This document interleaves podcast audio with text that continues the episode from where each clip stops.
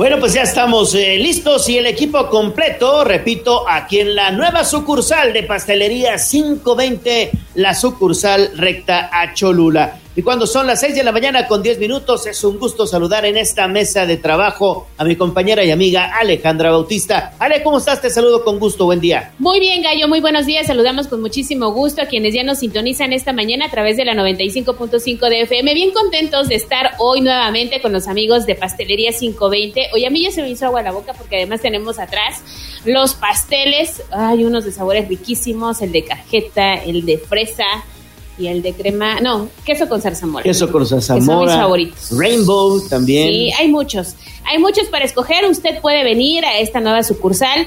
Está muy llamativo el letrero, en color rosa, lo grande, en la entrada de la recta Cholula. Así que lo invitamos a que se cita en este lugar. Nos pase a saludar en el transcurso de la mañana.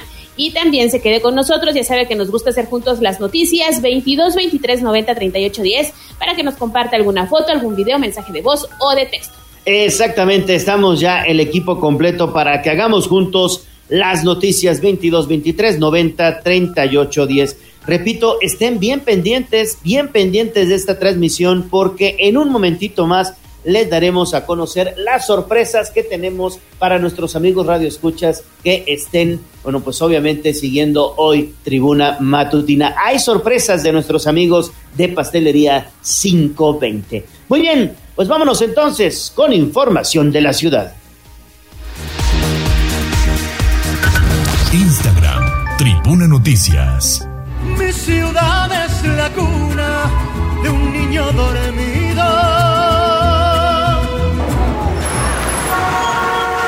Hablemos de nuestro pueblo. El reporte de la capital poblana. En Tribuna Matutina.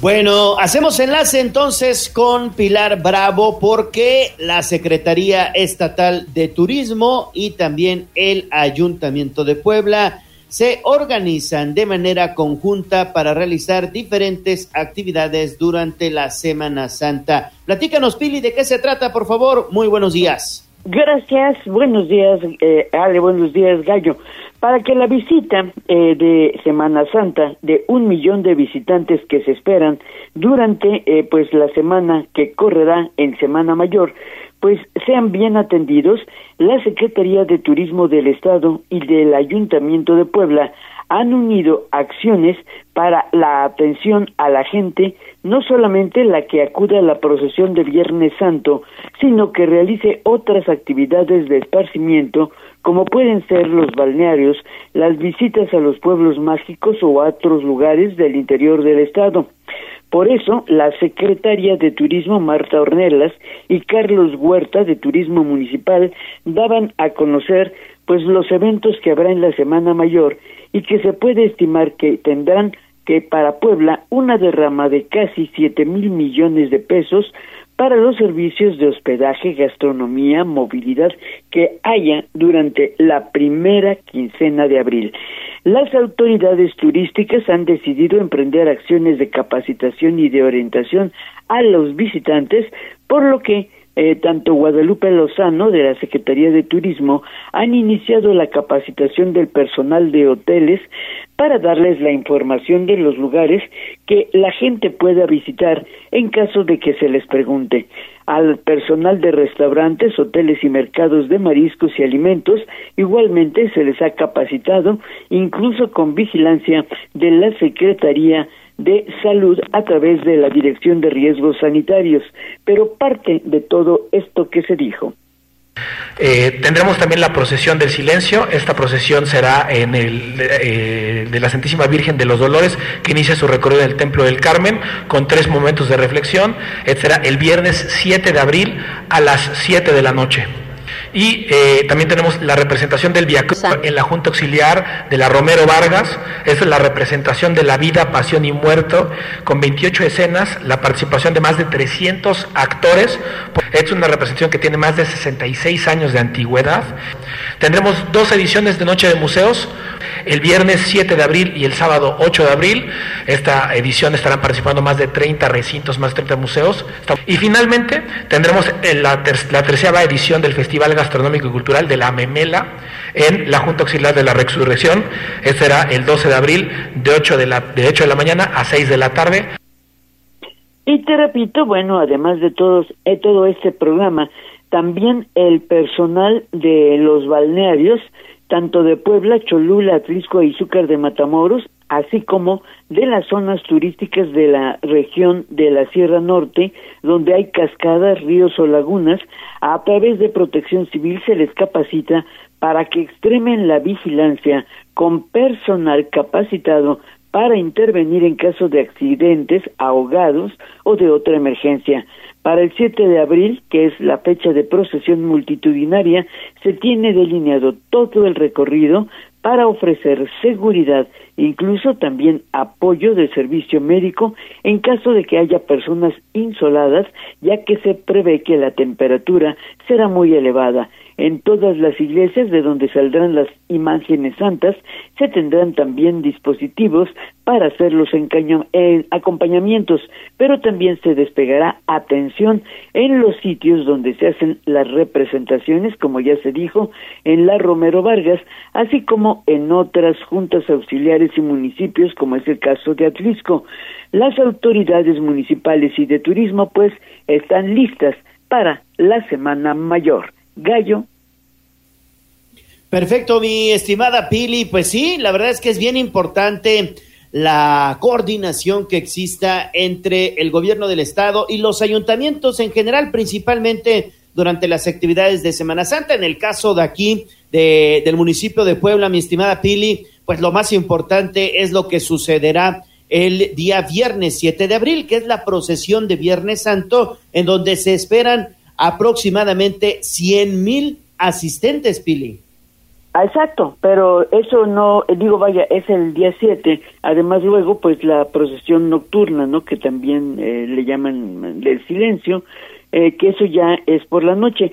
Pero bueno, pues eh, no toda la gente viene precisamente a la procesión, sino que mucha gente posterior a la procesión se desplaza también hacia los balnearios o hacia el interior del estado. Y entonces, bueno, yo creo que es muy positivo el que se haya hecho o que se está haciendo esta capacitación para que los prestadores de servicio pues atiendan bien y ofrezcan seguridad a los visitantes. Exactamente, la capacitación que deben tener los cuerpos también en coordinación con protección civil. Gracias, Pili. Regresamos contigo en un minuto, por favor, y seguimos con Liliana Tec. Así es, y ya que estamos hablando de turismo y de rama económica, en San Pedro Cholula están alistando la colocación de esta pues tradicional alfombra de acerrín. Esta información la dio a conocer precisamente la alcaldesa Paola Angón. Y tú tienes los detalles, Lili. Muy buenos días. Gracias, Ale. Buenos días. Te saludo con gusto, igual que al auditorio. Efectivamente, con el fin de atraer a una mayor cantidad de turistas, Paola Angón, alcaldesa de San Pedro Cholula, informó que la alfombra de acerrín que se instala año con año en el portal Guerrero el Viernes Santo en esta ocasión podría colocarse desde la tarde del miércoles desde la misma Semana Santa. Ella detalló que ya se iniciaron pláticas con los dueños de los restaurantes ubicados en esta zona y que son quienes utilizan el espacio para sus mesas con el fin de que accedan a que la alfombra se quede dos días ya que se ha comprobado que mucha gente acude a visitarla. La presidenta comentó que independientemente de los eventos religiosos que año con año tienen lugar en el pueblo mágico, su administración ha preparado una serie de actividades culturales que también se desarrollarán en el marco de las vacaciones de Semana Santa. Vamos a escuchar parte de lo que ella dijo. Puesta está de que se empiecen a instalar el miércoles por la tarde-noche para que estén lo que es jueves y viernes. Esa es la idea. El secretario de Turismo ha tenido ya acercamiento también con los restauranteros del portal para poder organizarnos de esta manera. ¿Están abiertos ellos? Sí, la verdad es que hemos tenido muy buena respuesta, muy buen apoyo, lo cual la verdad reconozco el trabajo que han venido haciendo con nosotros y lo cual les agradezco muchísimo. La cartelera de eventos en San Pedro aún está lista, pero cuando se tenga se va a difundir a través de las redes sociales del municipio. La alcaldesa adelantó que, como en otras ocasiones, se va a dar oportunidad a los artistas locales. Tradicionalmente en San Pedro Cholula, con motivo de la Semana Santa, se realiza la procesión del silencio, esto en cuanto a actividades religiosas, aunque también se tiene prevista la Feria de la Espuma del Cacao, aunque no se han dado detalles. Es el reporte. Sí, recordemos, recordemos Lili, mi estimada Ale, amables radioescuchas, que el portal de San Pedro Cholula es uno de los más largos y durante pues prácticamente toda la Semana Santa ponen este, este pues tapetito de, de acerrín, tapetote, porque es de todo el largo del, del portal y se ve precioso. ¿eh? Sí, ¿no? Y ahora la intención es colocarlo desde el miércoles previo al Viernes Santo, que más turistas, más gente lo puedan pues conocer, tomarse la foto, porque llama mucho la atención, ¿eh? Por su extensión. Entonces, bueno, pues vamos a ver qué pasa, porque se tendrá que dialogar con los comerciantes de la zona. Muy bien, Lili, regresamos contigo en un minutito, por favor. Son las seis de la mañana con veinte minutos. Hacemos enlace nuevamente con Pili Bravo porque el gobernador, ya en otras cosas, acelera la entrega de beneficios al campo. ¿No es así, Pili? Así es, Gallo. Para este año se busca otorgar apoyos oportunos a 65 mil productores del campo que están recibiendo de manera eh, pues limpia apoyos de semilla y fertilizante para que puedan sembrar de manera oportuna para el ciclo primavera-verano. Esto lo reveló el gobernador del estado, Sergio Salomón Céspedes, en gira de trabajo por Xiutetelco y en la Sierra Norte. Anunció que el monto económico de recursos a la fecha es de 600 millones de pesos, de los 65 mil productores que deben recibir el beneficio, se han entregado ya a 60 mil y el resto estará entregado antes de que termine marzo. El gobernador, en diálogo con los productores, dijo: Hoy lo entregamos antes de, para que ustedes estén preparados y lo hagan con mucha fuerza y con mucha puntualidad. Pero también de la mano de la rehabilitación de Jagüeyes, de la mano del tema de los fertilizantes, estamos por iniciar la siembra histórica de nuestro estado de Puebla de 9 millones de árboles, buscando que la reforestación sea una realidad. Y para hacer un programa permanente de ello, quiero decirles que se ha instruido a la Secretaría de Medio Ambiente para que podamos tener tres viveros propios en diferentes partes del estado. Y bueno, para que se tengan pues las plantas que permitan la siembra de las nueve millones que se ha propuesto esta administración. Por otro lado, anunció también que hay un programa de rescate de jagüeyes por lo que habrá módulos de maquinaria para desasolvar los que requieren de una limpieza. Es importante señalar el cuidado del agua y el aprovechamiento que se debe tener. Durante la visita en los dos municipios tuvo un diálogo con la gente de más escasos recursos, a la que también se entregó los beneficios del programa Bienestar, como es el caso de Producto Lácteo para la alimentación de menores, estufas ecológicas para que las mujeres eh, dejen de utilizar carbón, leña o petróleo, otras familias recibieron calentadores solares y otros más beneficios de plantas para huertos y animales de corral, con reconocimiento al trabajo de las secretarias de Desarrollo Rural y de Bienestar, Ana Laura Altamirano y Lizeth Sánchez, el gobernador aseguró que para este año se espera lograr una buena producción agrícola, pero advirtió de estar muy alerta ante los efectos del cambio climático y que pues a veces se manifiesta con sequía, con granizadas o con otro tipo de comportamiento de la naturaleza. El reporte gallo de esta gira. Pues importantísimo que se estén realizando estas actividades para eh, pues apoyar tanto a los productores agrícolas, Pili, como a los ganaderos. Me llama mucho la atención el rescate de jagüeyes y esto es bien y bien importante porque es previo a la temporada de lluvia y cuando llegue precisamente las precipitaciones pluviales, los jagüeyes están listos ya para realizar y hacer su función de manera óptima, Pili. Sí, y sobre todo porque, bueno, pues te digo, vienen tiempos de sequía. Y entonces, por eso el gobernador anunció esta maquinaria que habrá de, de solar ahorita que están secos, bueno, pues para que tengan la suficiente captación y tengan, eh, bueno, pues la suficiente capacidad que pueda aprovechar el agua de lluvia como tú lo mencionas, se utiliza pues para el ganado y en ocasiones hasta para la propia gente pues que requiere de agua para otro tipo de actividades. Exactamente, Pili. Muy bien, muchas gracias. Regresamos contigo más adelante. Seis de la mañana con 24 minutos y regresamos a las Cholulas, en esta ocasión con Liliana Tech, porque están anunciando obras de rehabilitación en el Parque Intermunicipal, Lili. Sí, Ale, en el mundo el alcalde de San Andrés Cholula informó que su equipo está trabajando en la conformación de un proyecto para intervenir el parque intermunicipal, que es el que está ubicado a un costado del Museo Regional.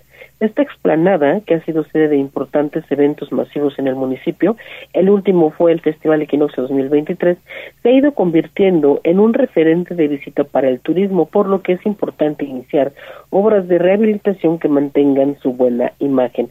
Sobre todo, dijo el alcalde, para preservarlo como un escenario natural de eventos de gran envergadura.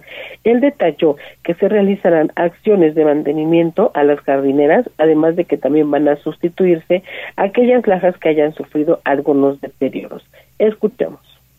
Ha sido un espacio que pues, nos ha permitido llevar a cabo diferentes eventos, es también un espacio que requiera atención, intervención para pues, seguir garantizando una buena imagen. En este caso, bueno, pues está generando un proyecto enfocado a lo que es el parque intermunicipal, este, siga trayéndose el turismo, que es rehabilitación de, las de las áreas verdes, la rehabilitación de algunas placas que también ya han sufrido deterioro. Por ahora no se tiene un estimado de la inversión que será necesaria destinar al mejoramiento de este espacio, pero pronto se darán a conocer los detalles técnicos del proyecto que podría incluir la instalación de juegos infantiles. Estos módulos ya contaban con un lugar en el parque, pero fueron retirados a causa de la pandemia por coronavirus, además de que algunos de ellos ya estaban deteriorados, de modo que no se descarta que la autoridad vuelva a colocar un área especial de entretenimiento para los más pequeños ese reporte. Muy bien, Lili, pues muchísimas gracias por toda esta información importante, lo que se estará realizando ya en San Andrés Cholula. Este parque intermunicipal que se ha convertido también, más allá de que sea un atractivo turístico porque está al pie, digamos, de la pirámide de Cholula, muchas personas lo utilizan para hacer ejercicio, ¿eh? Sí, la recreación, ¿no? Y en últimas fechas, fíjate que habían denunciado la falta de luminarias la autoridad intervino, bueno, ya se puso la luz al 100%, pero lo ocupan mucho precisamente para incluso practicar algún deporte, porque hay una cancha de fútbol. Sí, sí, sí, sí, es una cancha de fútbol que, que incluso hay torneo y todo. Mucha gente va a andar en bicicleta, va a trotar un poquito, va con las mascotas a dar la vuelta. A pasear y a disfrutar de la espectacular vista que tenemos de la pirámide de Cholula. Así que buenas noticias para este lugar ubicado allá en San Andrés Cholula. En San Andrés Cholula, perfecto. Pues muchas gracias, Lili. Regresamos contigo más adelante, por favor. Son las seis de la mañana con 27 minutos. A ver, vamos a dar a conocer eh, parte de las sorpresas que tiene Pastelería 520. ¿eh? 520. Si ustedes vienen aquí a la sucursal recta a Cholula, si ustedes vienen aquí a la sucursal recta a Cholula y Dicen que están escuchando Tribuna Matutina con el gallo de la radio, con la voz de los poblanos. Les van a regalar un pastelito, ¿eh? Nada más y nada menos. Qué rico, para comenzar la mañana. Además, este sucursal está súper bien ubicada, no tienen pierde. La recta Cholula recién fue rehabilitada por la autoridad, ya vemos los camellones esta, mm, La guarnición. La guarnición, la guarnición ya pintadita, la sucursal está muy llamativa, así que no tienen pierde para darse cita en este lugar. Sí, sí, sí, es sucursal recta Cholula. Ustedes vienen de Cholula hacia Puebla, prácticamente al final de la recta Cholula, pasan el último semáforo donde hay una gasolinería, adelantito encontrarán oficinas administrativas de la Secretaría de Educación Pública y adelantito ahí está la sucursal recta Cholula de la pastelería 520 la hora del postre frente a la tintorería. Bueno, prácticamente no hay pierde. Así que si vienen para acá, se van a regalar, les van a regalar, les van a obsequiar un pastelito, ¿eh? Mira nada más. Mm, lástima que no podemos participar, pero es muy fácil llegar, se estaciona aquí afuera en su coche, viene caminando, yo no sé, mil y un formas para llegar a este sitio, así que aproveche esta pues promoción, esta invitación que le estamos dando esta mañana. Tengo una idea. Para nuestros amigos de la colonia La Paz que salen a hacer ejercicio, pues vénganse para acá, échense un buen trote, ¿no? Desde el cerrito de la colonia La Paz para aquí, para el principio de la recta a Cholula. El principio, el final de la recta a Cholula, como lo quieran ustedes ver. Se llevan ya su pastelito para, para terminar el trote, llegan a su casa, se echan un buen cafecito y lo acompañan con pastel. No, no, no. Es una delicia esta mañana. Sí, sí, la este verdad. me antojó gallo. Ahorita nos vamos a echar un buen pastelito con cafecito aquí en Pastelería 520. Ya es viernes y el cuerpo lo sabe. Exactamente. Quédese con nosotros, tres horas de mucha información y ya lo sabe lo mejor. Pues muchas buenas noticias esta mañana. Vamos a hacer una pausa y volvemos con más a Tribuna Matutina. No se vayan, esto apenas inicia. Vamos a un corte comercial y regresamos en menos de lo que canta un gallo. Esta es la magnífica, la patrona de la radio.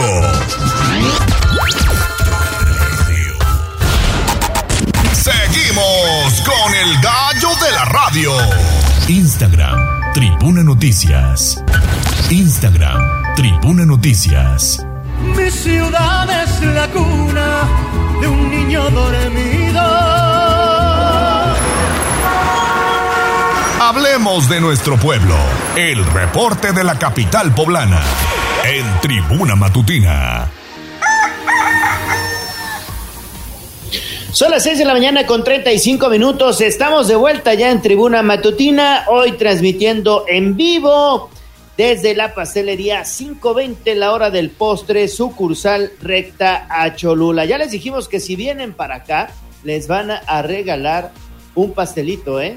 Si vienen para acá y dicen que, que están escuchando Tribuna Matutina, les van a regalar un pastelito. Bueno, vamos con información de la ciudad. Porque, bueno, pues habrá multa, multa de 72 mil pesos a este particular que podó los árboles de manera excesiva allá en la Plaza de la Democracia, donde se ubica el edificio Carolino. ¿No es así, Gis? Tú tienes la información. Adelante, por favor. Buenos días. Así es, Gallo, excelente día, te saludo con mucho gusto, igual que a nuestros amigos del auditorio. Te comento que en dos semanas se deslindarán responsabilidades de la poda excesiva de árboles que se realizó en esta Plaza de la Democracia, por lo que aplicarán una multa de 72 mil pesos al Hotel Colonial o la empresa. Esto fue lo que informó Felipe Velázquez Gutiérrez, titular de la Secretaría de Gestión y Desarrollo Urbano del municipio de Puebla. El funcionario detalló que la sanción por cada árbol es de 12 mil pesos, una vez que también se deberá cubrir lo correspondiente al plan de manejo para mitigar daños, así como un tratamiento para las ramas expuestas y la base, este último con el objetivo de acelerar el proceso de recuperación del follaje. Escuchemos. Aproximadamente la sanción por cada árbol es de, em, me parece que de 12 mil pesos por árbol. ¿Y fueron 12 mil, sí. Son, son seis, debe estar alrededor de los eh, setenta y tantos mil pesos la sanción, más el plan de manejo que debe tener para eh, mitigar los daños que le generaron a los árboles, el tratamiento que debe hacerse tanto a las ramas que quedaron expuestas por la poda como a el, propio eh, la base de donde están las raíces. Se tiene que, colocar una mejorar el, el, sustrato que está en torno a las raíces para acelerar el proceso de recuperación de su follaje dejó en claro que no procederán con supuestos, sino con hechos concretos, y por ello en máximo dos semanas después de la investigación correspondiente se determinará la sanción y el responsable de dichas acciones. Sobre la continuidad de la custodia al Hotel Colonial, Velázquez Gutiérrez dejó en claro que el tema le corresponde a la Secretaría de Medio Ambiente, ya que tiene la vinculación con él mismo. El reporte Gallo.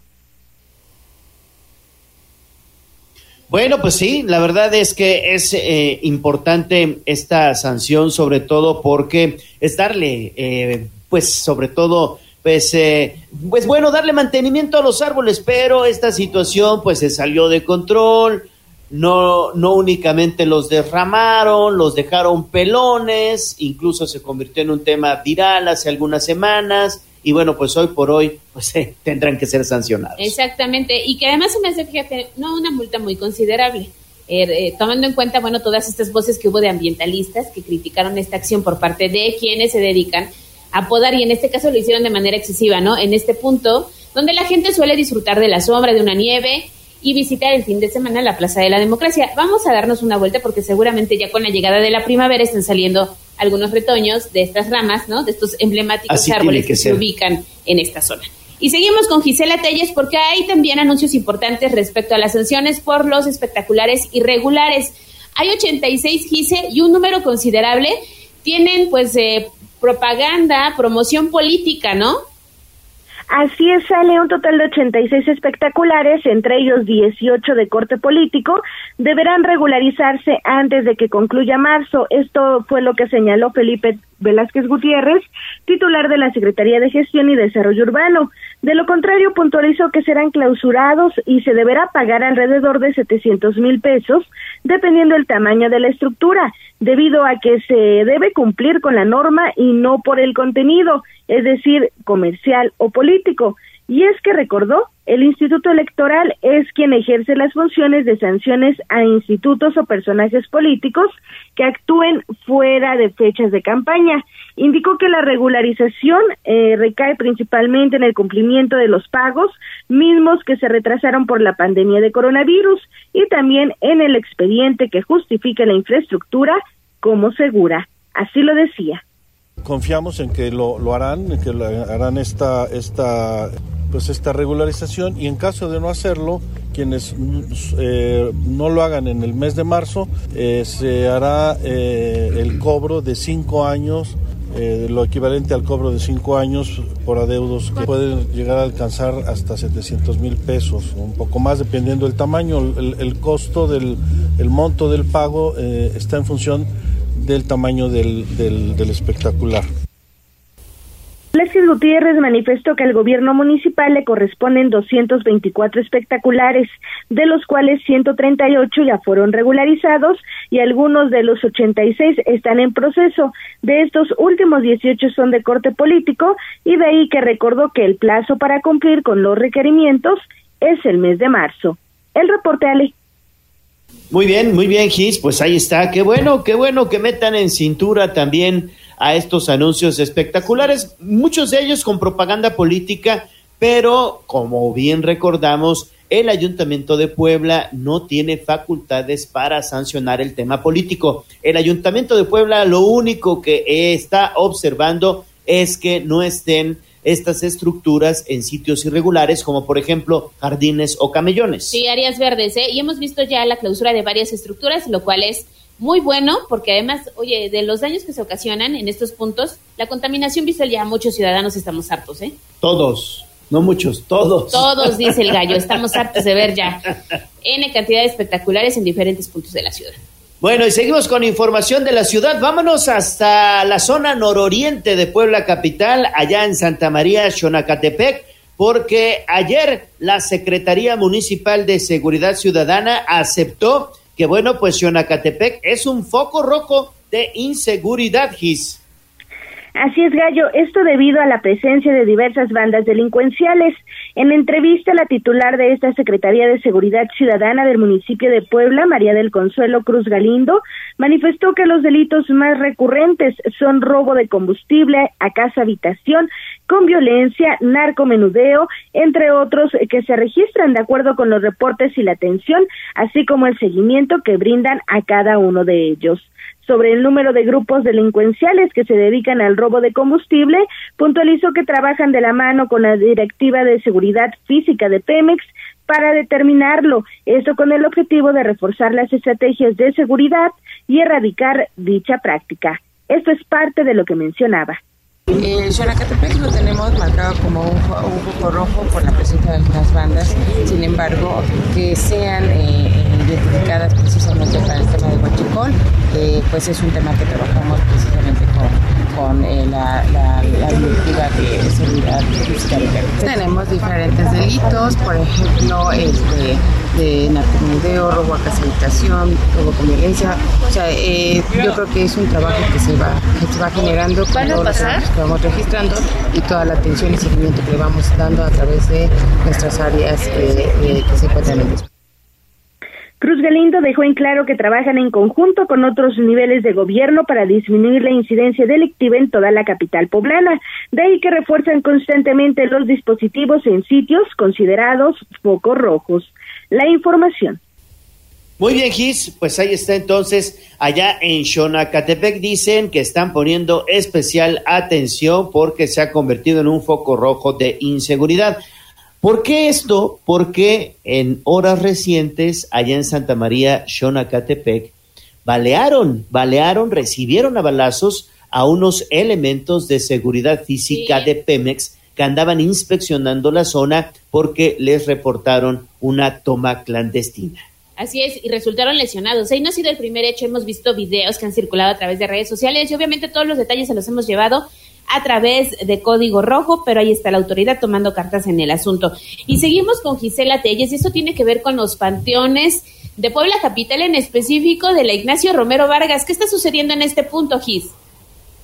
Ale, fíjate que, pues luego de que habitantes de diversas juntas auxiliares han denunciado cobros excesivos por servicios en Camposantos, entre otros precisamente el de esta demarcación, el presidente municipal de Puebla, Eduardo Rivera Pérez, dejó en claro que las cuotas de panteones que se encuentran bajo resguardo de las presidencias de juntas auxiliares están establecidas en la ley de ingresos, de ahí que no permitirán excesos ni modificaciones arbitrarias. También pues señaló que pidió pues además a la par a las y los inconformes acercarse a la Secretaría de Gobernación, esto para mm, revisar y atender dichas denuncias. Señaló que aunque los cementerios tienen diferentes características, en ninguno se puede tomar una decisión arbitraria respecto a las cuotas y por ello pidió a todos los poblanos reportar este tipo de casos de manera formal para llevar a cabo la investigación correspondiente. Escuchemos. Yo pediría de la Junta Auxiliar, en caso dado donde haya alguna queja o este señalamiento, se acerquen directamente también a la Secretaría de Gobernación del municipio de Puebla, quien es la responsable de trabajar de manera coordinada con los presidentes de las juntas auxiliares para revisar que no vaya a haber excesos ¿no? este, de cobros ni tampoco modificaciones que puedan ser arbitrarias. Además, hay que recordar que independientemente de que algunas de estas tienen el manejo también de los panteones, las tarifas también están establecidas en la ley ingresos. Y es que, Ale, pues se mencionaba que se están imponiendo cuotas de hasta 30 mil pesos por los servicios en panteones municipales y será pues una cuestión que se deberá denunciar de manera formal ante la Secretaría de Gobernación para realizar la investigación correspondiente. El reporte. Muchísimas gracias, Gis. Y bueno, pues ya para terminar este bloque informativo, Finalmente, lo que adelantamos en tribuna matutina, ayer se realizó el nombramiento de Lucero Saldaña como nueva secretaria general del Ayuntamiento de Puebla, Gis. Así es, Gallo, una vez que las y los integrantes del Cabildo aprobaron por mayoría dicho perfil, el alcalde Eduardo Rivera Pérez tomó protesta a María Lucero Saldaña Pérez, como secretaria general del Ayuntamiento de Puebla. En sesión extraordinaria, el edil detalló la trayectoria y preparación de Saldaña Pérez, por lo que después puso a, consideración de las y los regidores esta propuesta, misma que se aprobó con 19 votos a favor y dos en contra. Posteriormente, Rivera Pérez tomó protesta a María Lucero Saldaña Pérez como secretaria general, con el fin de que se desempeñe labores de manera inmediata. Escuchemos. Ciudadana María Lucero Saldaña Pérez protesta a cumplir y hacer cumplir la Constitución Política de los Estados Unidos Mexicanos y las leyes que de ella emanen. La Constitución Política del Estado Libre y Soberano de Puebla, la Ley Orgánica Municipal, el Código Reglamentario para el Municipio de Puebla, el reglamento interior de la Secretaría del Ayuntamiento del municipio de Puebla y demás cuerpos normativos que rigen el actuar del ayuntamiento y cumplir leal y patrióticamente el cargo de secretaria del Honorable Ayuntamiento del municipio de Puebla, mirando en todo por el bien y la prosperidad de la nación, entidad federativa y del municipio de Puebla, si así fuere, que la ciudadanía de Puebla se lo reconozca y si no, que se lo demande. Muchas, muchas felicidades, secretaria. Es importante mencionar que el presidente municipal destacó que Saldaña Pérez ha sido diputada local y federal en tres ocasiones y la única mujer que ha ocupado dos veces el cargo de senadora de la República por el Estado de Puebla. Además, ha sido la única poblana que fue nombrada diputada constituyente participando en el diseño de la primera constitución de la Ciudad de México en 2016, entre otros cargos y acciones importantes. El reporte. Así es, Gis. Lucero Saldaña, que más adelante estará con nosotros platicando aquí en Tribuna Matutina, ha sido dos veces senadora, exdiputada federal, exdiputada local, es licenciada en Administración de Empresas, tiene maestría en género y derecho y doctorado también en género y derecho. Una trayectoria importante no solo al interior de las filas del Partido Revolucionario Institucional, sino en la vida política ¿eh? de Puebla. Así que, pues buenas noticias para el, el, ayuntamiento. Ya se había adelantado desde la semana pasada que era el mejor perfil para ocupar este cargo y el día de ayer finalmente se concretó y estaremos platicando con ella de los retos y las primeras acciones que va a emprender, ¿no? Ahora que ya está en la Secretaría General. Exactamente, más adelante en Mujer Portavoz. Bueno, vamos a hacer una pausa, gracias Gis, y regresamos contigo más adelante. Estamos transmitiendo en vivo y en directo aquí en Pastelería 520, la hora del postre en la sucursal recta a Cholula. Está prácticamente al final de la recta Cholula, viniendo de Cholula hacia Puebla. Pasan ustedes el semáforo de la gasolinería y adelantito encontrarán a Pastelería 520. Vénganse para acá y se van a llevar un pastelito, ¿eh? Vénganse para acá y se van a llevar un pastelito. Bueno, vamos a hacer una pausa y regresamos con lo más importante, con tu voz, la voz de los poblanos. Vamos a un corte comercial y regresamos en menos de lo que canta un gallo. Esta es la magnífica, la patrona de la radio.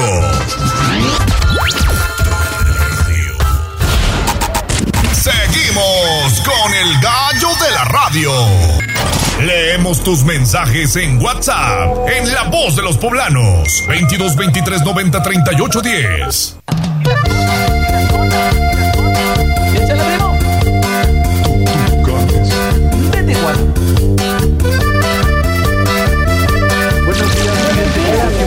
Esta es la voz de los poblanos.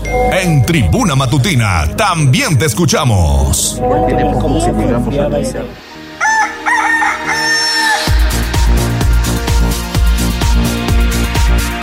Importante para nosotros. Escuchemos la voz de los poblanos porque bueno, pues ya saben ustedes que para nosotros es bien, bien importante escucharlos. Ale Bautista, ¿qué tenemos? Mira, ya eh, saluditos esta mañana del profesor Manitas. Nos comparte un video, está saliendo pues a hacer ejercicio con su mascota y dice saludos a la tripulación de tribuna a Ale y a mi maestro Leonardo Torija. Saludos, estimado profesor Manitas. Y véngase, si quiere un pastel de pastelería 520 ya que anda haciendo ejercicio, pues puede aumentar su recorrido viniéndose a la zona de La Paz. También tenemos mensaje del señor Miguel Ángel Popocatl que nos dice, hola, muy buenos días Ale y Leo y equipo de Tribuna Matutina. Saludos, estoy siempre atento al espacio de noticias. Sí, nos, nos consta que el señor Miguel es fan. ¿eh? Saludos, don Miguel le vamos a dar este, la insignia de fan de Tribuna Matutina. También tenemos mensaje de Checo que nos dice muy buenos días, ya escuchándolos desde el sur de la ciudad. Me queda un poquito lejos la sucursal de Pastelería 520 en la zona de La Paz, pero dice que mucho éxito. Véngase para acá todo el día, ¿eh? A ver, todo el día. Usted puede venir ahorita, pero si no más tarde, todo el día van a estar regalando un pastelito. Únicamente tiene que decir que escuchó tribuna matutina con el gallo y con la voz de los poblanos y le van a regalar un pastelito y de paso conoce la sucursal que está padrísima, ¿eh? La verdad no tiene desperdicio. Y también le mandamos un saludo a Juan Merino que nos dice muy buenos días. Estas personas se están asaltando en la, en la gran avenida entre la 21 Norte y la 30 Poniente. Se llevaron el celular y la cartera de un transeúnte. Afortunadamente, fíjate, quedó grabado en video. Los hechos sucedieron el pasado 17 de marzo y nos comparte un video y una fotografía de los ladrones que están, pues obviamente, pues ahí eh, generando el pánico entre los vecinos de la Gran Avenida. Lo canalizamos con la autoridad municipal y los videos usted los puede encontrar a través de arroba tribuna vigila y también de código rojo. Lamentable lo que sucede con estos dos sujetos que se acercan a un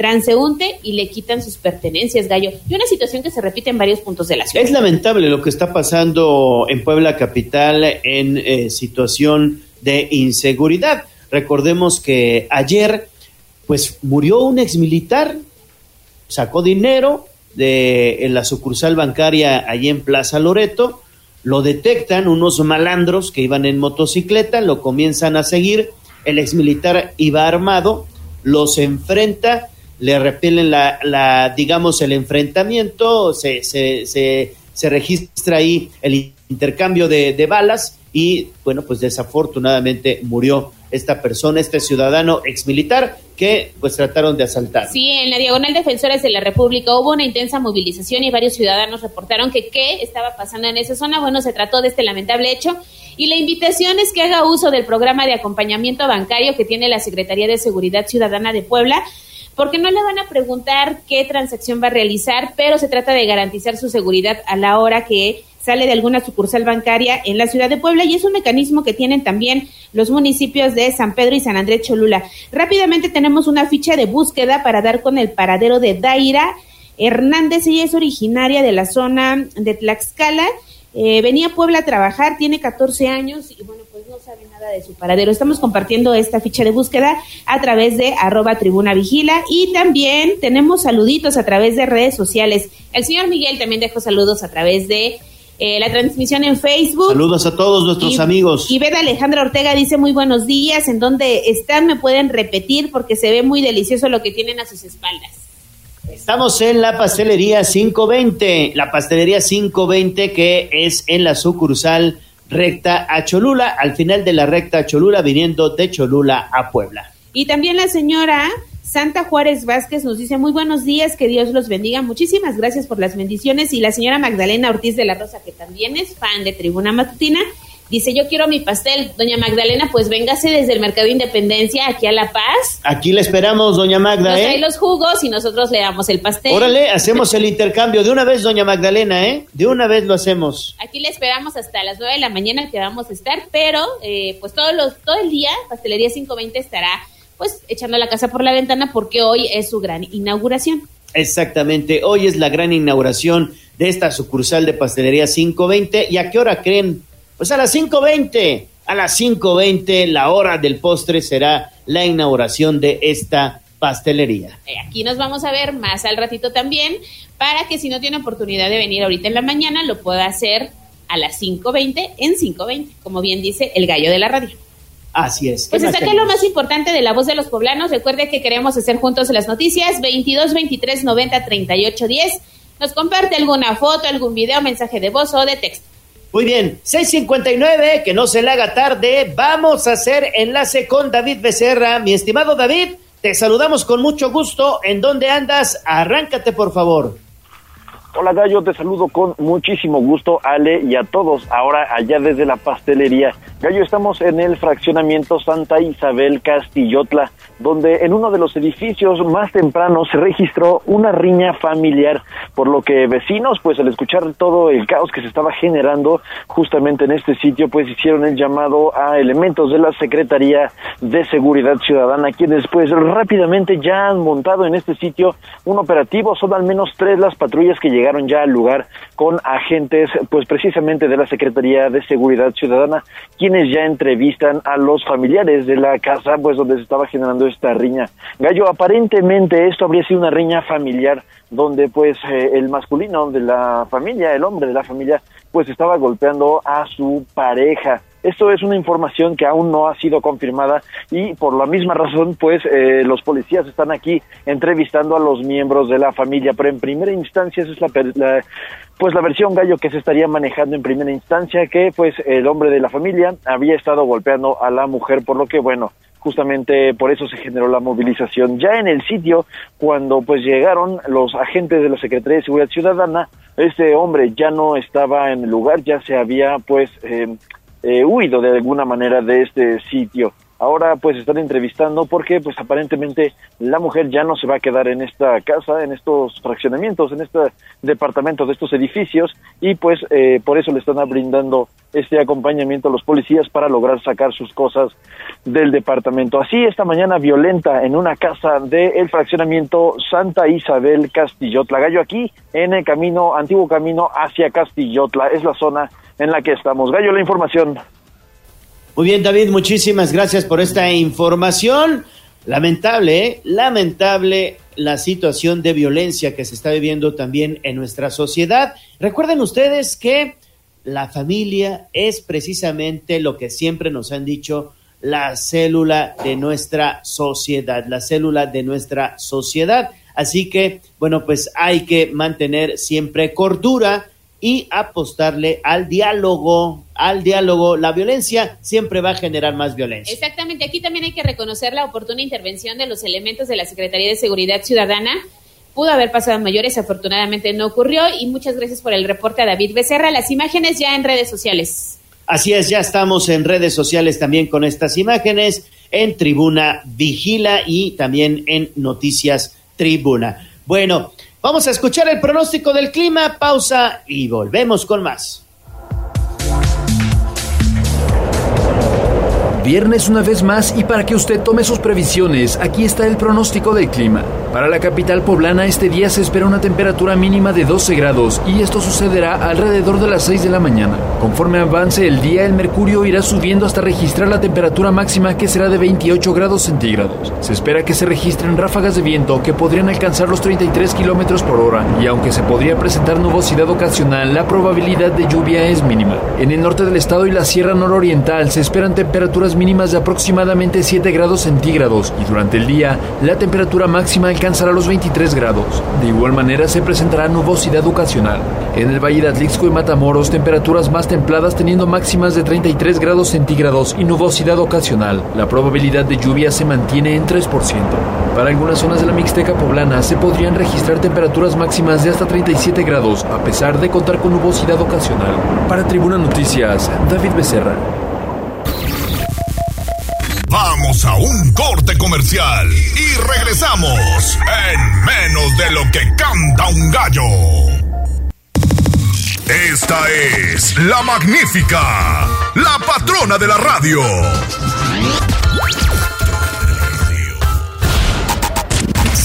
Con el gallo de la radio. Leemos tus mensajes en WhatsApp, en La Voz de los Poblanos, 22 23 90 38 10.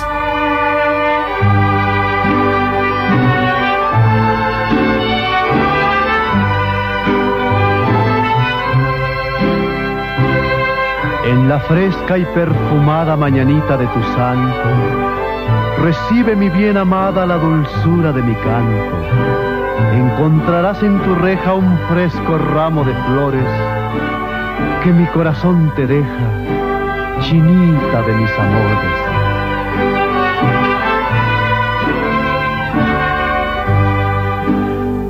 Estas son las mañanitas que cantó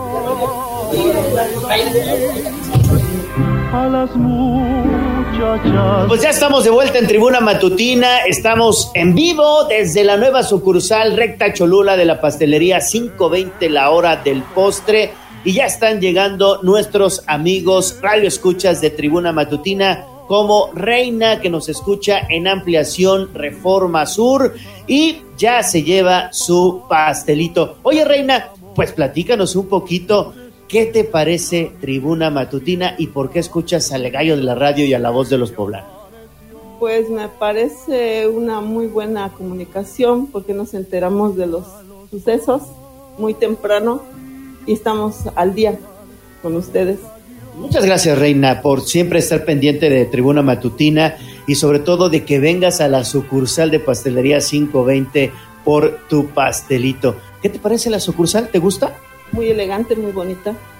Vamos a visitarla muy constantemente. Oye, ¿ya has probado los pasteles de 520? No, es la primera vez. Bueno, pues la verdad es que están buenísimos, ¿eh? No te vas a arrepentir y la idea es que pues siempre estés acá con nosotros, porque la verdad es que estamos bien contentos de que ustedes siempre se sumen a las dinámicas de Tribuna Matutina. Sí, pues estaremos aquí al pendiente, gracias. visitándolos, consumiéndoles sus pasteles. Gracias, Reina, y que tengas buen día. ¿Eh? Que te vaya muy bien, Reina. Muchas gracias. Y bueno, pues ya que estamos aquí platicando de Pastelería 520, la hora del postre, está con nosotros Vero Cisneros, quien, bueno, pues es prácticamente ya quien le da vida a Pastelería 520. Mi estimada Vero, ¿cómo estás? Te saludamos con mucho gusto. Muy bien, muy bien, gracias. Aquí contenta de estar con ustedes. Oye, pues hoy abren esta nueva sucursal de Pastelería 520. Es la sexta sucursal aquí ya en la ciudad de Puebla. Platícanos cómo te sientes, eh, pues prácticamente de ir consolidando esto que inició como un proyecto y que hoy por hoy es una realidad. Pues estamos muy contentos, somos una familia, entonces siempre hablo por todos. Eh, la verdad ha sido un crecimiento muy rápido, no nos lo esperábamos, la aceptación de la gente ha sido maravillosa y pues aquí andamos festejando de manteles largos, muy muy contentos. ¿Y qué tienen preparado para el día de hoy, Vero? Porque es un festejo que se va a prolongar todo el día, ¿no? Y la hora, digamos, cumbre de la inauguración es 5.20, a las 5.20.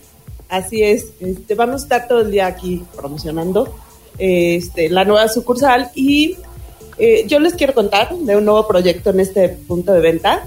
Eh, vamos a, viernes y sábado, vamos a estar personalizando aquí los pasteles para que la gente llegue y compre su pastel de línea y le podamos poner un letrero, una oblea, un, detalle, una flor.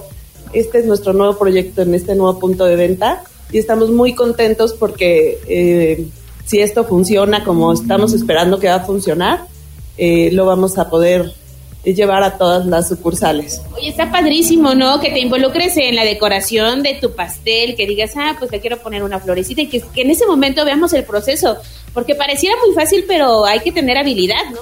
Sí, exactamente. Vamos a tener gente especializada, gente que ha crecido con nosotros decorando, que entraron sin saber nada eh, les enseñamos, ahora, perdón, son expertos en decoración. Entonces, este, queremos compartir eso con la gente y que si se les pasó pedir el pastel especial para algún evento, que lleguen y puedan personalizarlo en, ese momento. También nos acompaña aquí Héctor López, que, bueno, pues de alguna manera es eh, eh, pues parte también fundamental de esta de esta cadena de pastelerías, de pastelería 520, la hora del postre. Mi estimado Héctor, pues ¿cómo te sientes con este, con este bebé, digamos, que hoy pues arranca ya de manera formal actividades en la inauguración de la sucursal Recta Cholula? Hola Gallo, hola Ale, bienvenidos otra vez. Este, muy bien, excelente, eh, seguimos creciendo, afortunadamente eh, el servicio que estamos ofreciendo a los clientes estamos escuchando, eh, todas las recomendaciones que nos han hecho ha funcionado. Y bueno, ahorita, eh, como les comentaba Vero, abrimos un nuevo, un nuevo espacio en cada sucursal para eh, mostrar lo que, lo que nos distingue del resto de las pastelerías, que es la personalización de un producto para boda, 15 años, cumpleaños, para el, cualquier tipo de evento que tenga en la comunidad, aquí lo podemos realizar y a un precio pues muy accesible, muy competitivo. Sí, y sobre todo eso, ¿no? Que tú puedes llegar aquí a la pastelería 520, Héctor, observar cómo están elaborando tu pastel y también dar, dando opinión, ¿no? ¿Sabes qué? Ponle aquí este detallito, a mí me gustaría que pusieran por aquí un gallo, que ya hacen de fondar, ¿no? Claro, claro, sí, definitivamente es lo que nos hemos encontrado en estos casi dos años ya que tenemos eh, con la marca que ha ido creciendo este, con la aceptación de la, de la gente, eh, las recomendaciones que ahorita nos hemos basado mucho en, principalmente en darle un buen servicio, una buena atención al cliente y que conozca nuestro producto. Eh, poco a poco se va a dar cuenta que es un pastel, un, un, postre eh, rico, de buena calidad y que lo que además lo puede personalizar para llevarlo a, sus familiares, amigos. Ale. Es que fíjate que 520 tiene todo. Los pasteles son muy ricos, el sabor los distingue, pero también la atención. La gente que los va a atender cuando ustedes vengan a solicitar una gelatina, comprar un pastel, también es ese plus que la gente está buscando, ¿no? Y Pastelería 520 lo tiene todo, pero... Así es, así es. Capacitamos a nuestro personal para que den una atención de primera para que la gente tenga esa experiencia de compra, de llevarse realmente lo que está buscando, de este, de, pues bueno, ahora con el nuevo proyecto de tener un plus a la hora de comprar. Pues yo ya me vi gallo en mi cumpleaños, viniendo aquí a decorar mi pastel a mi gusto y pues ver el proceso, ¿no? Que también es interesante, capturarlo a lo mejor en una historia y subirlo en redes sociales, porque no? Y invitar a la gente a que pueda pues acercarse a Pastelería 520 y hacer uso de este nuevo servicio que les van a ofrecer. Sí, sobre todo porque estamos en manos de profesionales. Vero Cisneros lleva ya tradición familiar como reposteros, ¿verdad? Así es, este, cuando cumplí 15 años empezamos en este rollo de la pastelería ya tenemos más de 30 años, no hagamos cuentas, pero sí, ya tengo 30 años y la verdad es que me ha tocado hacer de todo, desde desarrollar productos hasta abrir nuevos puntos de venta fuera de la ciudad eh, de Puebla y, pues abarcamos prácticamente eh, todos los rubros en la atención y todo. Hemos hecho una carrera, ahora sí que sin querer queriendo, hemos hecho una gran carrera y pues ahora me toca a mí ir ya con mi familia, ¿no? Eh, de manera independiente y la verdad estoy súper contenta con eso, muy pues desarrollada ya en otro plano, ¿no? Muy bien, Vero, pues muchísimas gracias. Oye, Héctor, y tenemos sorpresas, ¿no? Para nuestros amigos de Tribuna Matutina, ya están viniendo, ya llegó por aquí la señora... Eh, ¿Se me fue Marta?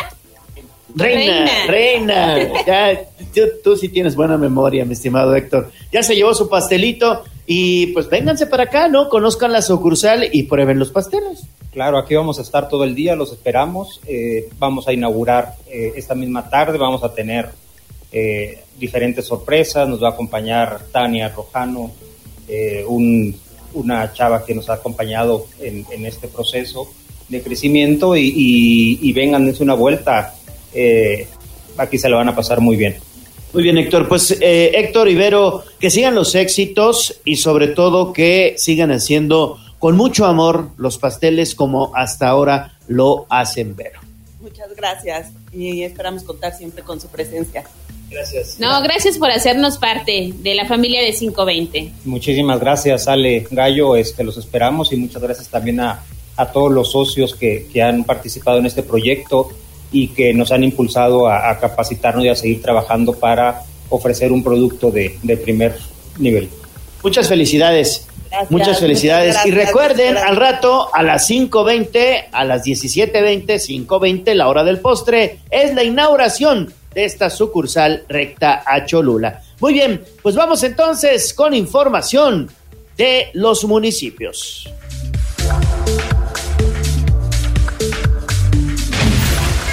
Sitio web tribunanoticias.mx.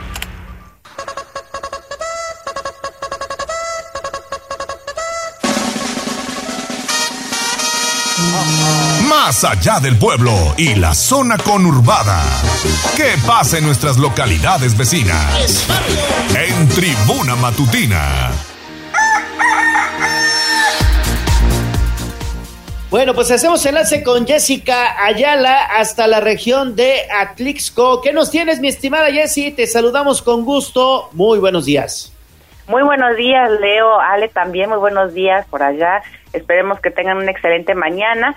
Pues es importante siempre conocer los lugares que vamos a visitar ahorita en Semana Santa. Por eso el área de protección civil y bomberos aquí en el municipio de Atlixco se encuentran realizando una revisión del estatus que guardan los balnearios en el municipio, revisando que cuenten con medidas de prevención, salvavidas e indicaciones sobre los niveles de las albercas a fin de que los visitantes tengan una estancia segura. Y es que aquí en el municipio existen alrededor de seis balnearios que hasta el momento se reportan con todas las medidas. Sin embargo, cuando se acercan las fechas del periodo vacacional de Semana Santa, pueden abrir algunos sitios clandestinos que podrían poner en riesgo la estancia de los turistas. Por ello es importante conocer el lugar que se visita o tener alguna referencia.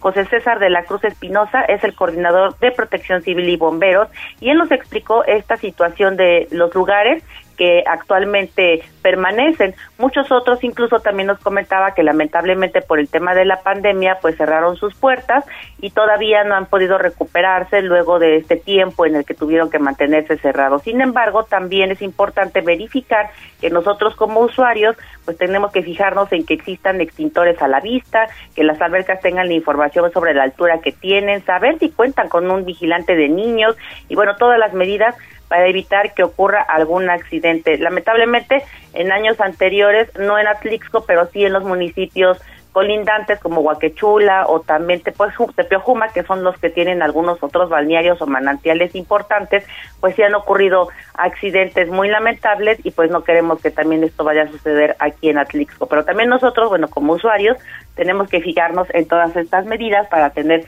unas vacaciones mucho más tranquilas y también placenteras. Así es que hay que estar bien abusados porque también aquí en el municipio de repente ocurren algunos otros actos en el sentido de que abren de la nada estos espacios y los acondicionan para tener incluso hasta cabañas, como ven. No, pues suena bastante interesante, Jessie. Ella se me antojó irme para la región ya que se acerca el fin de semana, pero como bien lo dices, los balnearios pues capacitándose y obviamente habrá un trabajo importante por parte de Protección Civil, aunque no hay que dejarle todo gallo a la autoridad. Los padres de familia también tendrán que estar muy atentos para evitar desgracias. Exactamente, siempre estar bien pendientes sobre todo de nuestros chavitos, de nuestros pequeñitos y evitar desgracias, bien lo mencionas, Ale Bautista no, no desafanarnos, sino estar bien atentos si estamos obviamente pues a un lado o también enfrente de un cuerpo de agua, de una alberquita, mucho cuidado, ¿eh? Sí, y sobre todo si no sabemos nadar, ¿eh? Más adelante estaremos platicando de este caso sucedido allá en playas de Colima, pero hay que tener mucho cuidado para que esta temporada termine con saldo blanco. Muchas gracias, Jessy. No, al contrario, gracias a ustedes, que tengan un excelente día. Igualmente para ti, Jessy, excelente día y excelente fin de semana. Vamos a hacer una pausa. Nos vamos a una pausa, son las 7 de la mañana con 19 minutos, pero los seguimos invitando a que se den cita en la sucursal de Pastelería 520 aquí en la colonia La Paz, porque hay sorpresas, se van a llevar un pastelito. Ya tenemos una ganadora, lo único que tienen que hacer es darse cita aquí en este punto, en la recta Cholula, está muy fácil llegar, muy vistosa, así que los esperamos por acá. Pausa y regresamos. Vamos a un corte comercial y regresamos en menos de lo que canta un gallo. Esta es la magnífica, la patrona de la radio.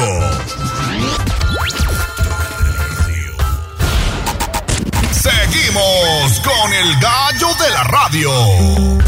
Instagram, Tribuna Noticias. Mi ciudad es la cuna de un niño dormido. Hablemos de nuestro pueblo. El reporte de la capital poblana. En Tribuna Matutina.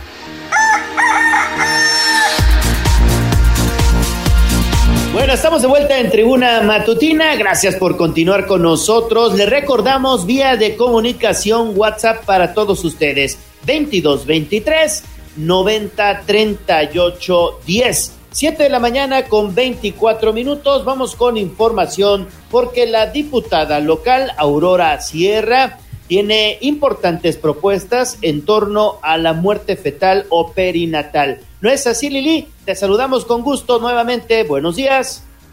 De nueva cuenta, buenos días, Gallo, también al auditorio. Mira, Aurora Sierra Rodríguez, diputada local, presentó este jueves una propuesta de ley que tiene la intención de establecer mecanismos de acción integral y multidisciplinaria cuando se suscite la muerte fetal o perinatal.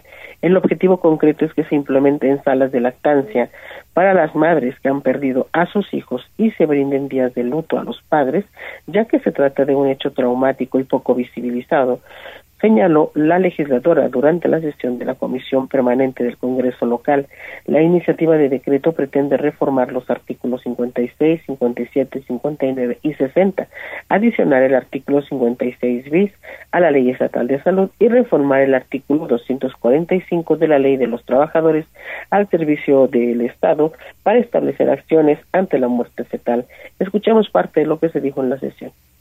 Con todo lo mencionado anteriormente, se muestra que es necesario vincularse con el dolor emocional de las madres en luto. La muerte fetal y perinatal es una experiencia que marca a las madres para toda su vida y cuyo duelo puede prolongarse por mucho tiempo y en muchos casos este duelo se manifiesta de forma silenciosa. Por esta razón considero oportuno reformar diversas disposiciones a la Ley de Salud del Estado de Puebla y a la Ley de Trabajadores de Servicio del Estado para establecer mecanismos de acción integral y multidisciplinaria cuando se suscite la muerte fetal o perinatal y bueno, pues en este sentido comentarte también, Gallo, que eh, también se, esta, esta iniciativa pues quedará de la siguiente manera. Casos de muerte fetal las mujeres tendrán derecho a recibir información suficiente, clara, oportuna y veraz, así como la orientación necesaria tanto de los procesos de inhibición fisio o farmacológica de la lactancia como de los correspondientes a la donación de la leche humana. Esto es parte del texto presentado ayer en el documento de iniciativa de la diputada. Y en esta misma sesión, la diputada Patricia Valencia Ávila propuso reformas a la ley a los derechos de las niñas, niños y adolescentes del Estado para definir e incorporar los principios de mínima intervención y no revictimización en los procedimientos judiciales. Asimismo, en asuntos generales, la diputada Nora Merino presentó un punto de acuerdo para exhortar al Ayuntamiento de Puebla para que dé a conocer los avances de las investigaciones en contra de dos elementos de la Policía Municipal que están acusados de violación sexual. Es el reporte. Muchísimas gracias a Liliana Tech por esta información importante, ¿eh? lo que ocurre en el Congreso. Y cambiamos radicalmente de tema porque del Congreso del Estado, ahí en el centro histórico, nos vamos hasta la planta de autos Volkswagen Lili, porque hay una consulta, ¿no? Ya empezó muy tempranito allá en la planta de autos automotriz, en la planta automotriz.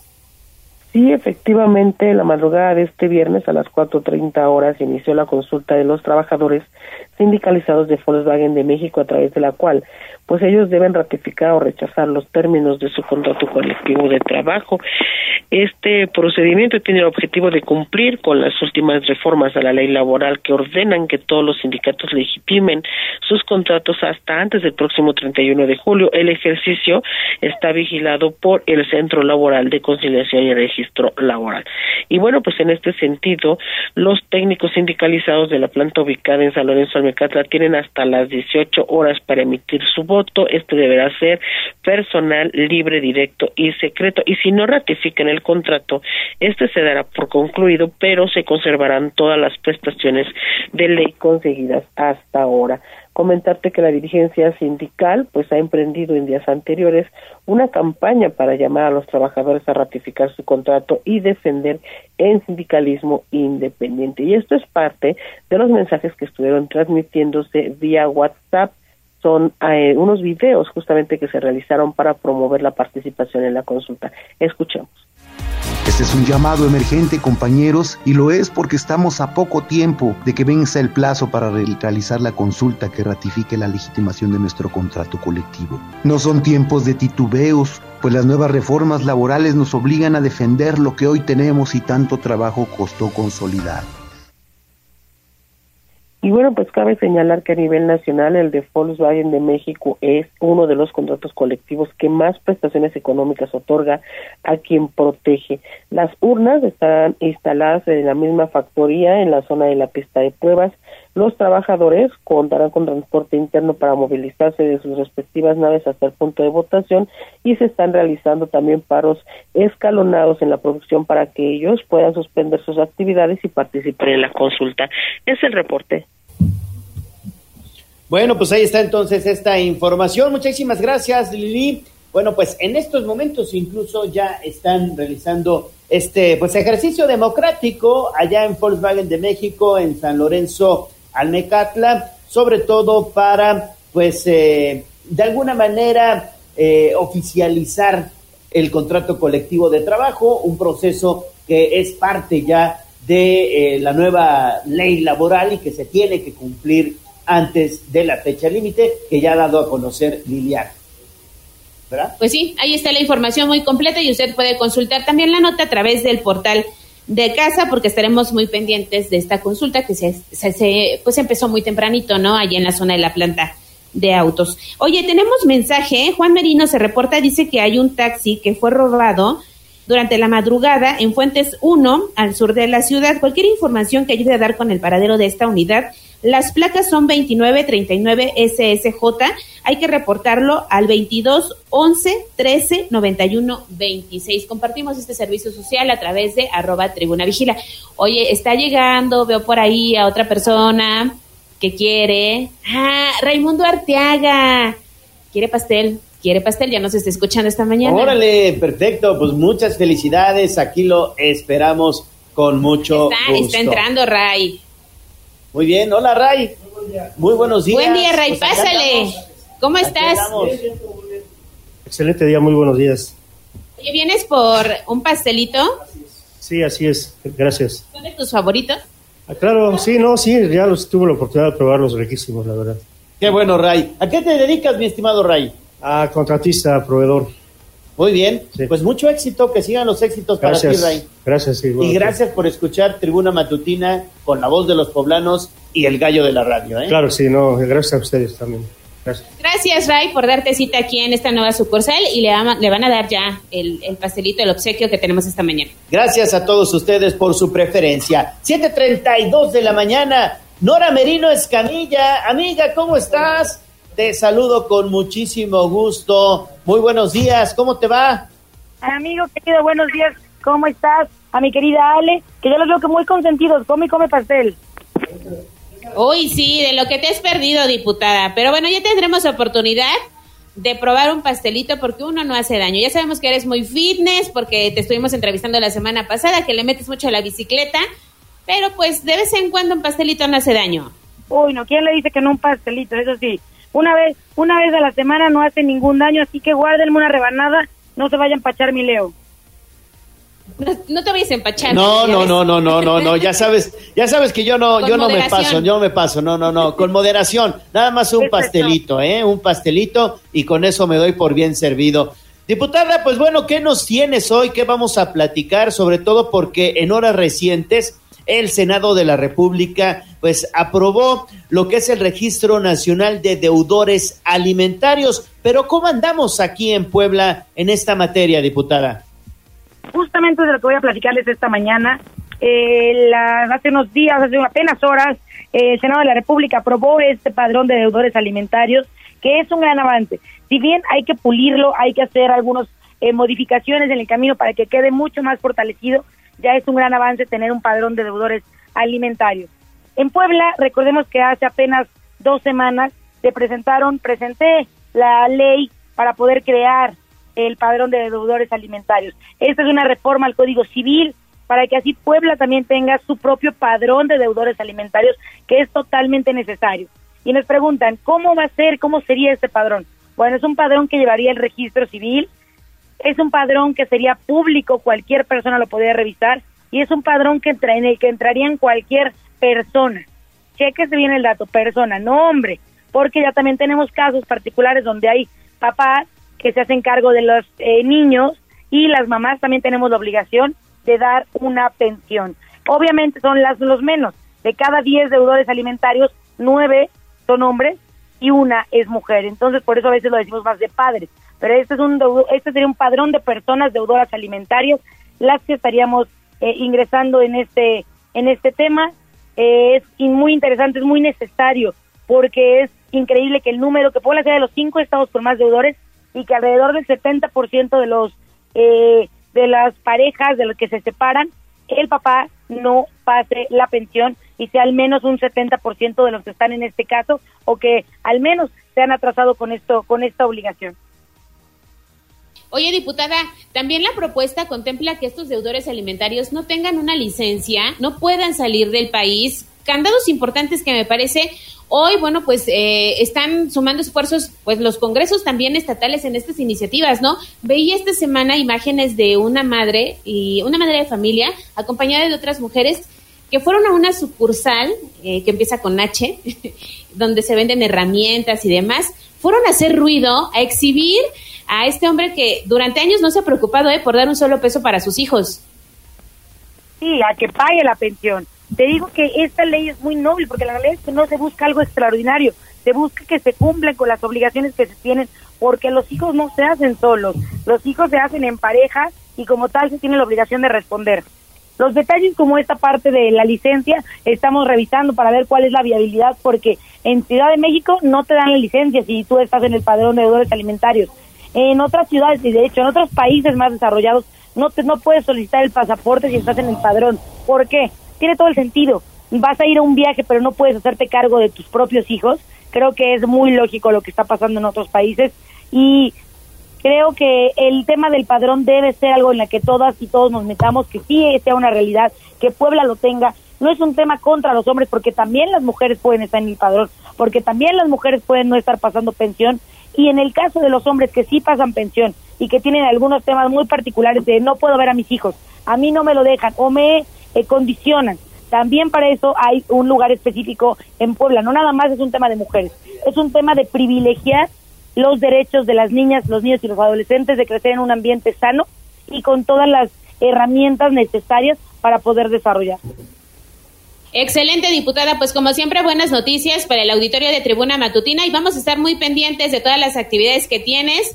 Oye, rápidamente, las bardas, hemos visto bardas con tu nombre. Muy bien. pues mira, eh, las bardas son el, Partido del Trabajo, recordemos que yo soy la coordinadora de afiliación del PT, soy coordinadora de afiliación de la capital del PT. De hecho, justamente hoy se va a llevar a cabo el acto protocolario porque mi nombramiento nació o sale o me lo entregan el día en enero, los primeros días de enero, pero no ha habido comisión ejecutiva estatal para poder hacerlo de manera protocolaria y probablemente se dé el día de hoy. El partido lo que está haciendo es promocionar la afiliación como lo marcan los estatutos y como lo permite la ley electoral. Se está promocionando la afiliación, que cada vez sean más los poblanos que crean en este proyecto y la realidad es que también al creer en el proyecto que cada vez sean más los que crean en mí como coordinadora de afiliación municipal, que es lo que estamos promocionando. No estamos haciendo nada que esté fuera de la ley, no estamos haciendo nada que no permita la ley y estamos haciendo lo necesario para posicionar al partido con miras a lo que viene y creo que creo que, que es válido y vamos a seguir haciendo nuestro mayor esfuerzo para poder seguir bueno pues muchas gracias, muchas gracias, diputada Nora Merino Escamilla, diputada local, y seguimos pendientes de tus actividades. Que tengas excelente fin de semana. Pásenla muy bien, bonito fin de semana y que no se les olvide cualquier duda, escribirnos a redes sociales, arroba Nora M. Escamilla en todas las redes. Buen fin y me guardan un cacho de pastel. Claro que sí, con mucho gusto. Aquí te esperamos, ¿eh? Pastel 520, Pastelería 520, sucursal recta a Cholula. Aquí te esperamos, vete para acá. Voy a pasar por mi rebanada, nomás a saludar y mi rebanada. Órale. Acá tenemos, diputada. Oye, pues ya están viniendo también por pastelitos. Sí, hay otra persona aquí que viene por su pastel. Buenos días. ¿Cómo se llama? Alejandro Casco. Ah, mira, somos tocayos. Buenos días a todos. Estamos aquí en la inauguración de la pastelería. Gracias, Alejandro. ¿Desde dónde nos visitan? De aquí de la Aquiles Cerdán, estamos cerquita. Pues muchísimas gracias por venir. Ya en un momento más le estarán dando el obsequio de Pastelería 520. Nosotros, mientras tanto, vamos a hacer una pausa y vamos ya con toda la información deportiva. Ya está listo Ernesto Romero y Mario Montero. Vamos a un corte comercial y regresamos en menos de lo que canta un gallo. Esta es la magnífica, la patrona de la radio.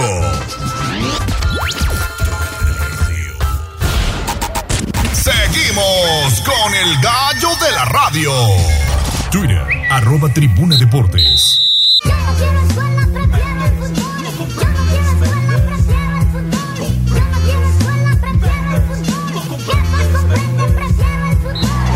Fútbol, béisbol, box, lucha libre, automovilismo y todo el mundo del deporte con Ernesto Romero, Mario Montero y José Luis Sánchez Solá, el Chelis. Play Ball. Selección mexicana. Hola, hola, muy buenos días. Ya estamos con la información deportiva en este viernes, viernes 24 de marzo, justo cuando son las 7 de la mañana con 40 minutos para platicar todo lo que sucedió anoche allá en Surinam, porque se presentó Diego Coca al frente del conjunto tricolor en un encuentro donde Carlos Charlie Rodríguez anotó un gol en el segundo tiempo y el zaguero Damil Dankerluy cometió un autogol y la selección mexicana con una alineación alterna pues pasó serios problemas, sobre todo en la primera parte, pero terminó doblegando 2-0 a Urinam para a Surinam para apoderarse del liderato del grupo A de la Liga de Naciones. Y es que pues Rodríguez terminó convirtiendo con un tiro indirecto por la banda izquierda a los 63 minutos y Dankerloy cometió su pifia al minuto 82 y eso le bastó al equipo mexicano, ahora dirigido por el argentino Diego Coca, quien relevó a su compatriota Gerardo El Tata Martino. Saludamos en la línea telefónica a Mario Montero. Mario, muy buenos días. Buenos días, Neto. Buenos días al auditorio. Pues esta etapa Diego Coca empieza precisamente con muchas dudas, muchas dudas, mucho que trabajar, mucho que mejorar. El equipo mexicano tiene un mal partido, esa es la realidad, tiene un partido eh, donde con un rival de nivel bajo, no, no puede ser contundente, tiene problemas en defensa, tiene, eh, tiene, no sabe dominar el balón, no, no, no, no controla la media cancha, el Bebote falla un penal que bueno vaya increíble. Falta contundencia o sea hay mucho mucho mucho trabajo que hacer. México tiene que encontrar una personalidad tiene que encontrar una forma de juego real tiene que encontrar un sistema. Lo que no tuvo con el Tata Martino nunca tuvo ni siquiera un cuadro base. El Tata Martino jugó a bandazos y jugó a, a ocurrencias y jugó a las famosas rotaciones que no eran rotaciones, sino que eran eh, eh, inventos. Y pues ahora Diego Coca algo tendrá que encontrar, porque pues si con Surinam haces un mal partido, te das el lujo de fallar, este, no, no, no emocionas a nadie, imagínate lo que va a pasar cuando vengan rivales de calidad. ¿Qué calificación, Mario, le pones al debut de Diego Coca? ¿Era lo que esperabas? Eh, ¿Consideras que hubo algo diferente a lo que vimos en el proceso de Gerardo el Tata Martino? Pues la verdad no esperaba mucho de por sí, pero eh, creo que muy, muy pobre. Yo le pondría un 4 por la calidad del rival que tenías enfrente. México debió de haber goleado, México debió de haber demostrado mucho más. Y pues ojalá Diego Coca encuentre respuestas y rápido porque ya vienen los partidos complicados, ya viene la Copa Oro, hay que ganar esta Liga de Naciones que es obligación y así no va a ganar más. Habrá que ver cómo se comporta el próximo domingo, ya como local en el Estadio Azteca y con 12, 12 jugadores que no hicieron el viaje a Surinam. Elementos como Guillermo Ochoa, Héctor Moreno, Edson Álvarez, Irving Lozano, Raúl Jiménez, entre otros, quienes se perfilan como titulares para lo que sería el duelo del próximo domingo, donde México se estará jugando su pase a la siguiente ronda, al Final Four, que se estará disputando, por cierto, en Las Vegas el 15 de junio próximo y ahí será una de las semifinales. La final será tres días después en la misma sede donde México pues busca, busca conquistar este campeonato que pues el año pasado perdió en la final ante los Estados Unidos. Así un México, un México que terminó batallando los primeros 45 minutos, pues terminó resolviendo ya para la parte complementaria. Eh, Mario, ¿crees que alguno de los jugadores que ayer tuvo actividad repita, repita el próximo domingo o simplemente será una alineación distinta? No, pues tiene que cambiar toda la alineación. Obviamente están los que no, no hicieron el viaje, los que se quedaron acá por venir cansados de viajes largos o por eh, haber jugado el fin de semana apenas o el domingo apenas. Entonces, pues obviamente tiene que jugar con los que se quedaron en casa, tiene que cambiar la alineación, tiene que buscar un equipo más dinámico, un equipo más seguro en defensa, un equipo que, que, que, que sea más contundente, porque pues con lo que mostró pues obviamente, digo, Jamaica va a ser un rival más exigente, no creo que tampoco cosa del otro mundo, pero sí un equipo más ordenado y entonces pues, México tiene que mejorar. Lo que ayer mostró fue honestamente muy, muy pobre. A las 6 de la tarde será el compromiso México ante Jamaica. El ganador, el ganador estará presente en la final de Liga de Naciones. Todavía México puede darse el lujo de empatar, pero en caso de que sufra un revés, un traspié, pues entonces sí vendría la crisis para el conjunto tricolor, porque pues no solamente no conseguía su pase a la siguiente ronda, sino se estaría perdiendo la Copa América, la Copa América del próximo año que se estará disputando en los Estados Unidos. 7 de la mañana con 47 minutos. Hasta aquí la información del conjunto tricolor.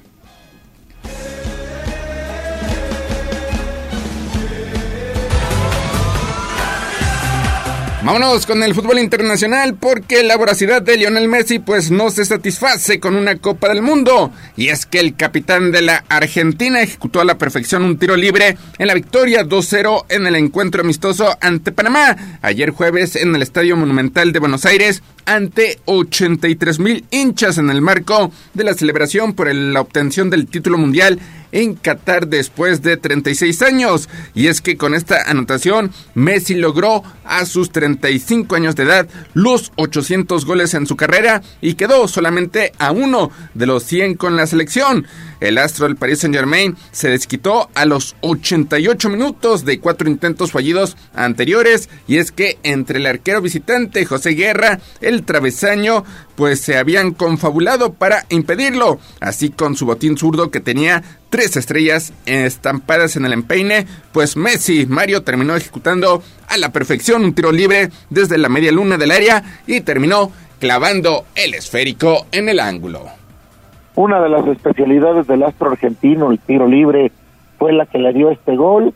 Ayer todo fue una fiesta en Buenos Aires, desde el camino al estadio, eh, le, ofrecieron la copa a la afición en el Monumental, en fin, eh, una, una fiesta, una celebración y bueno, pues Messi cerca de los 100 goles con la selección, dice que bueno, que, que había, había anunciado en un principio que se retiraría de la selección después del Mundial, pero pues ahora ha cambiado de opinión, eh, probablemente seguirá por lo menos hasta la Copa América, a ver hasta dónde le alcanza, porque además pues toda la ahorita la historia de Messi está haciendo un, vuelco de 180 grados, parece que finalmente, o nada, ya anunciaron que finalmente eh, eh, los reportes dicen que no, no seguirá en el Paris Saint Germain, que no aceptará la oferta de renovación del club francés, está una posibilidad de regresar al Barcelona, que se ve difícil por la situación que está viviendo ahorita el club catalán, y bueno, pues las ofertas estratosféricas económicamente de Estados Unidos y de Arabia.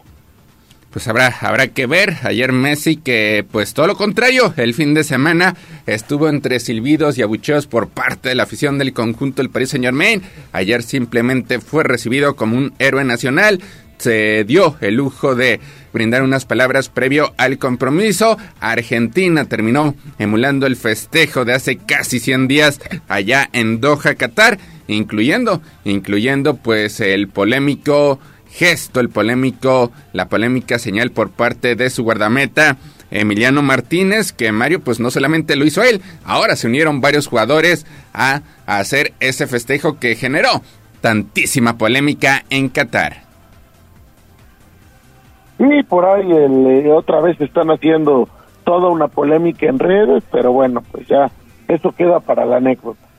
Pues Argentina, Argentina seguirá con los festejos en otro amistoso ante Curazao el próximo martes en el estadio Madre de Ciudades de la provincia de Santiago del Estero, también con entradas agotadas, a pesar de que pues el rival es una de las selecciones más débiles del área de CONCACAF. Aquí lo que importa es ver a los monarcas, a los monarcas sudamericanos que consiguieron pues este cetro después de 36 años. Vámonos con los partidos de carácter oficial allá en Europa porque fue una noche de récords tanto para Cristiano Ronaldo como para Harry Kane en el inicio de las eliminatorias. Empezamos con lo que sucedió en Nápoles porque pues llámenlo como una tarde revancha y es que la cita con Italia pues reeditó la final de la Eurocopa 2020 ganada por los Azzurri en el estadio Wembley en 2021. Desde entonces los equipos han enfrentado dos veces en las que Italia consiguió un triunfo y un empate por Liga de Naciones el año pasado,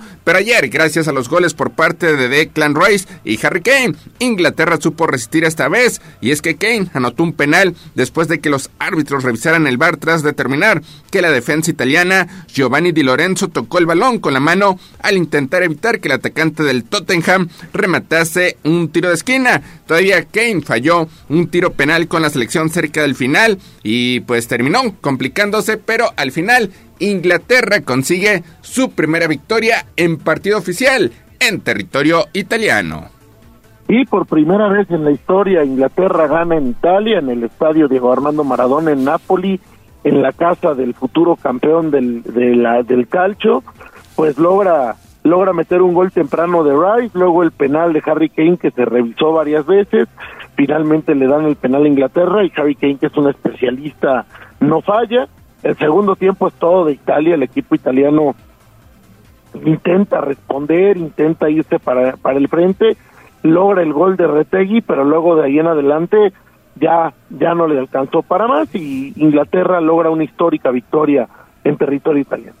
Pasan, pasan los dos primeros de cada grupo. En el papel, Inglaterra e Italia tendrían que avanzar, pero pues hay que recordar que también está Macedonia del Norte, que puede, puede complicarle la vida a los italianos, que tendrán que mejorar notablemente si es que no quieren sumar un nuevo fiasco a nivel de selecciones. Ayer Macedonia del Norte terminó derrotando a Malta en otro duelo del grupo C, en el que también se encuentra Ucrania. Así que pues no será sencillo para el conjunto italiano que tendrá, tendrá que levantar muy pronto la cara para pues evitar, evitar otro fiasco a nivel de selecciones. Y por su parte, Roberto Martínez disfrutó de una plácida presentación como técnico de Portugal tras darle la titularidad a Cristiano en el partido ante Liechtenstein. Y es que el atacante pues no fue titular en los últimos dos partidos de Portugal en la Copa del Mundo, pero lo convocó para jugar junto a Joe Félix. El astro retribuyó la confianza que puso el seleccionador en él tras dejar a Bélgica al final del Mundial de Qatar y con anotaciones de Joao Cancelo y Bernardo Silva, pues apareció Cristiano doblete con un doblete, con lo cual Portugal termina Mario ganando por 4 a 0. Sí, ayer Cristiano Ronaldo regresa, bueno, temporalmente de su aventura en Arabia y logra meter dos goles con su selección después de la polémica durante el Mundial, de que Cristiano pues prácticamente reventó el vestidor de, de Portugal, de que acabó peleado muy muy fuerte con su técnico porque no no lo puso de titular, de que pues finalmente Cristiano fue la manzana de la discordia que que hundió a su equipo, pues ahora se destapa con dos goles en esta nueva era de Roberto Martínez y vamos a ver pues hasta cuándo lo van a seguir tomando en cuenta. Él dice que seguirá jugando en la selección hasta el próximo Mundial a pesar de, bueno, pues ya estar en Arabia, ya estar en una liga que no le exige tanto, vamos a ver hasta cuándo, hasta cuándo le alcanza futbolísticamente para seguir brillando con su selección.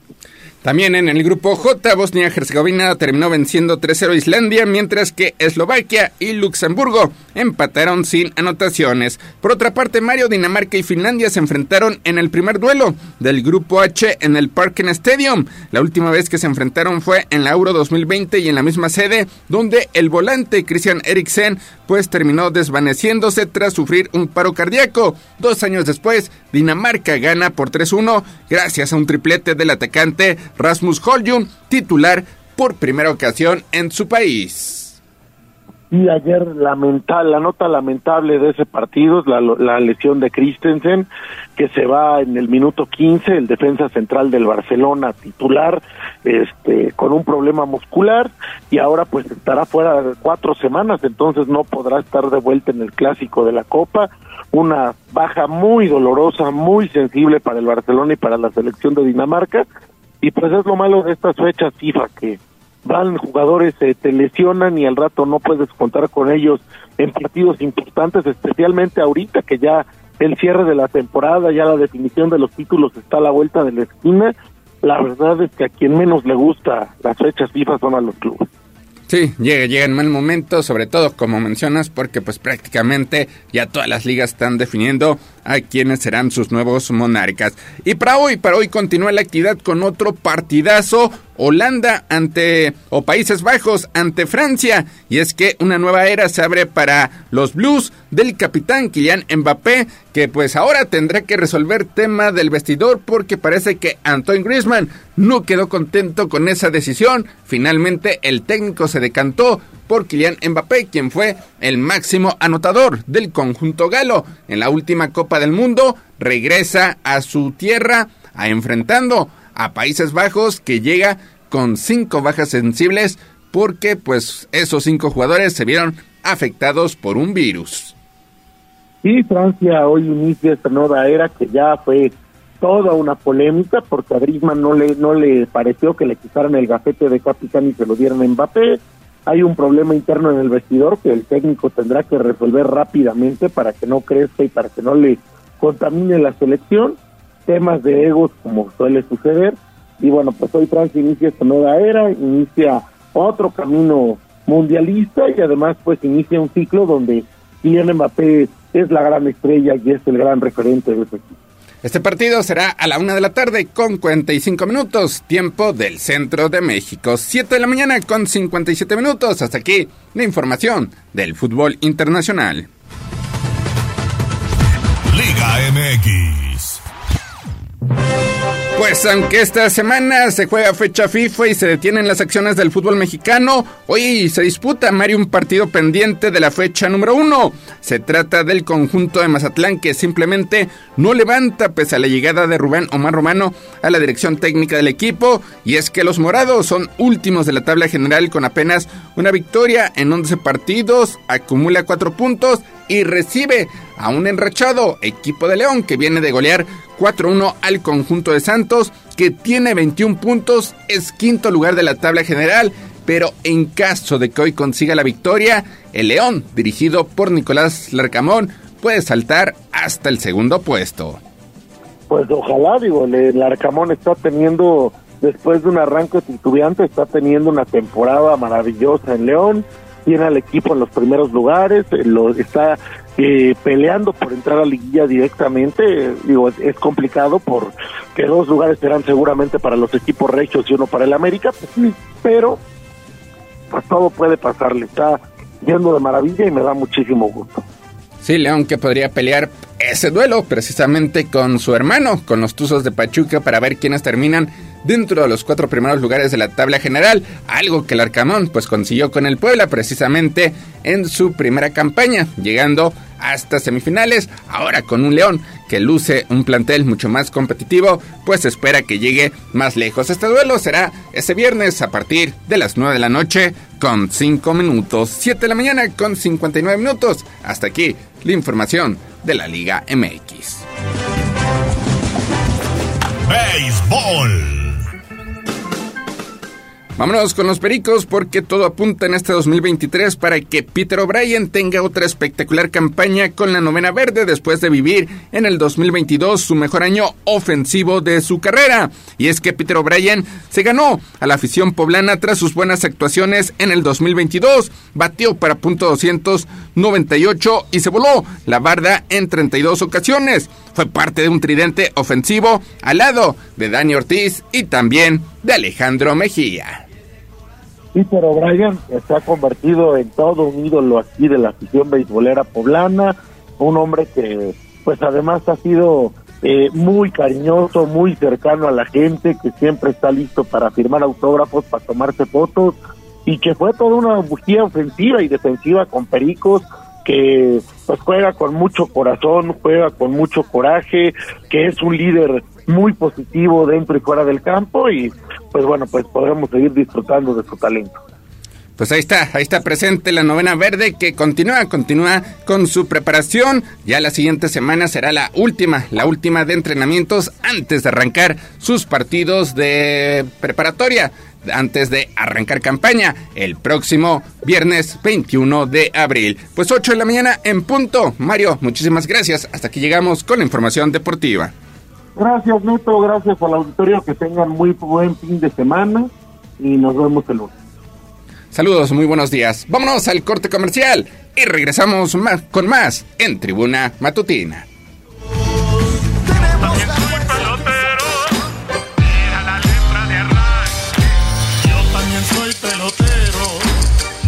Ganó el tiempo. Hasta aquí, Deportes. Pero recuerden que todos los días tenemos una cita en Tribuna Matutina. Continuamos con El Gallo y la voz de los poblanos. Somos la magnífica y estamos en Puebla. En el 95.5 FM y 1250 AM.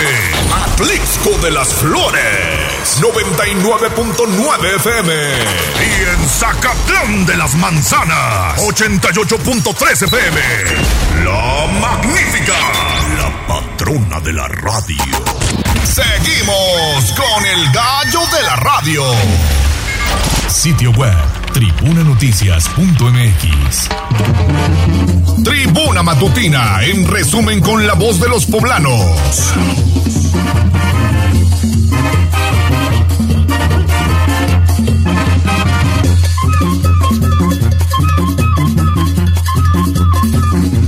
El presidente municipal Eduardo Rivera anunció esta mañana el torneo Interprimarias de Juntas Auxiliares en el que participarán escuelas primarias de las 17 juntas en Puebla Capital. El PRI recordó a Luis Donaldo Colosio en el aniversario número 29 de su muerte. Silvia Tanús fue la oradora de la ceremonia y llamó al PRI a no desmoronarse y también estuvo presente Melquiades Morales. Por lagunas jurídicas no se puede sancionar a los adelantados que pintan bardas para promocionarse, señala el Tribunal Electoral. Este viernes, trabajadores de la empresa de autos Volkswagen de México van a ratificar o rechazar su contrato colectivo de trabajo. Vamos a estar muy pendientes de lo que pasa en este punto. Multas de 72 mil pesos por poda de árboles en Plaza de la Democracia. Este anuncio lo hizo el Ayuntamiento de Puebla. El Instituto Nacional Electoral normalizó el proceso de producción y entrega de 341.927 credenciales para votar. Así que hay buenas noticias a nivel federal. Recuerde estar pendiente de arroba noticias tribuna, tribuna vigila y código rojo.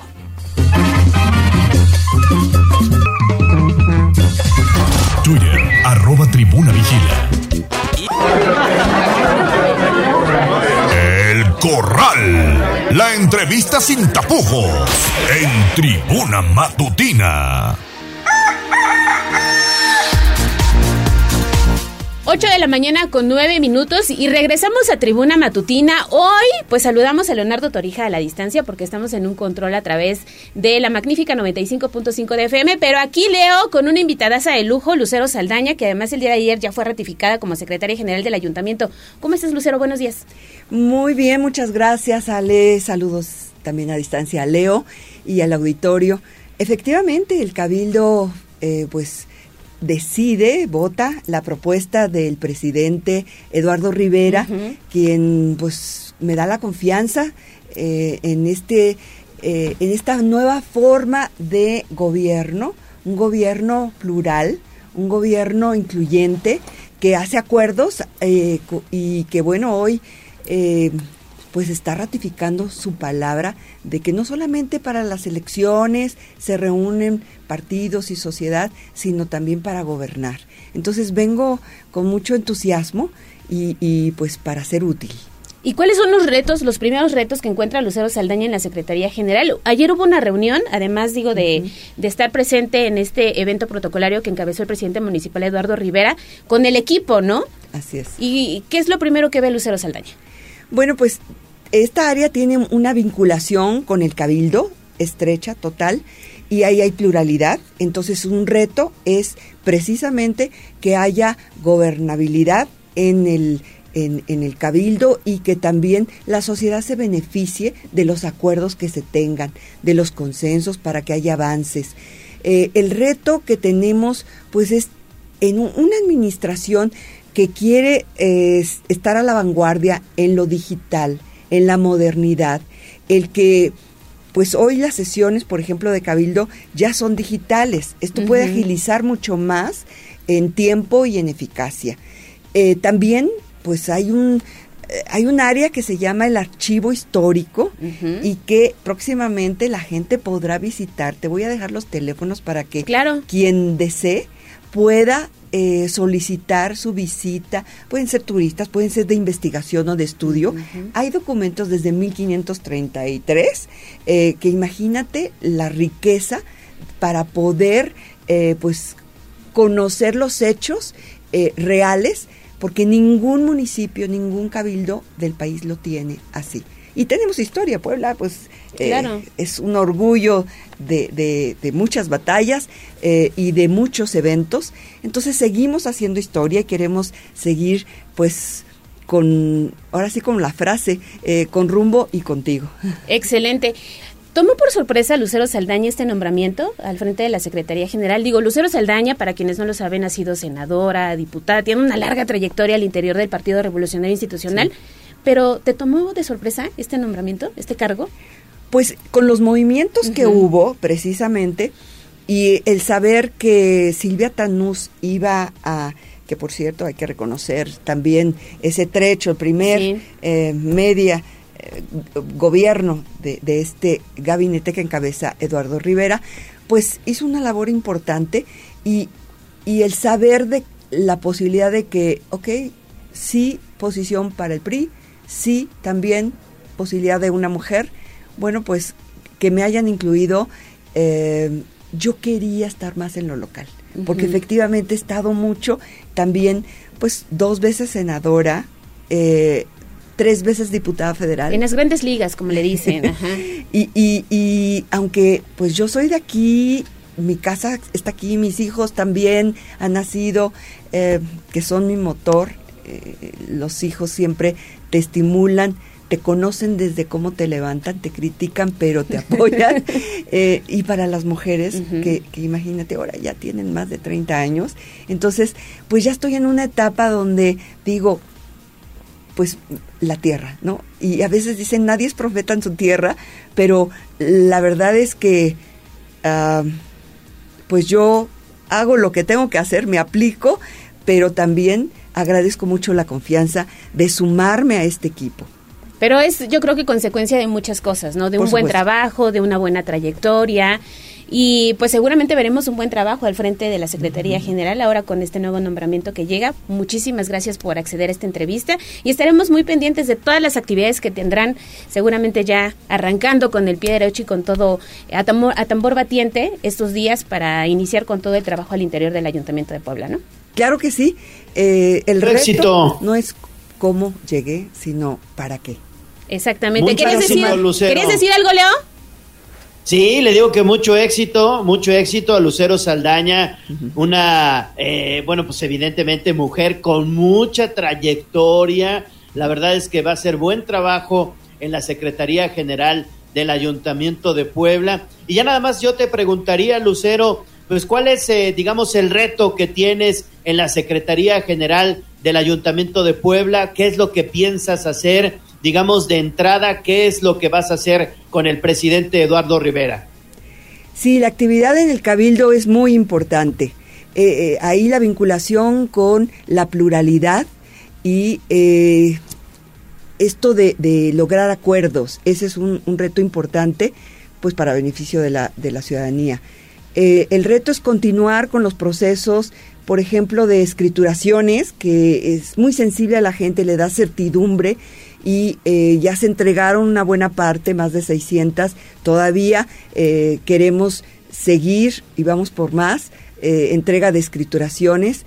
el reto también, pues es el, el, ser útil, el, producir pues bienes públicos para beneficio de la gente.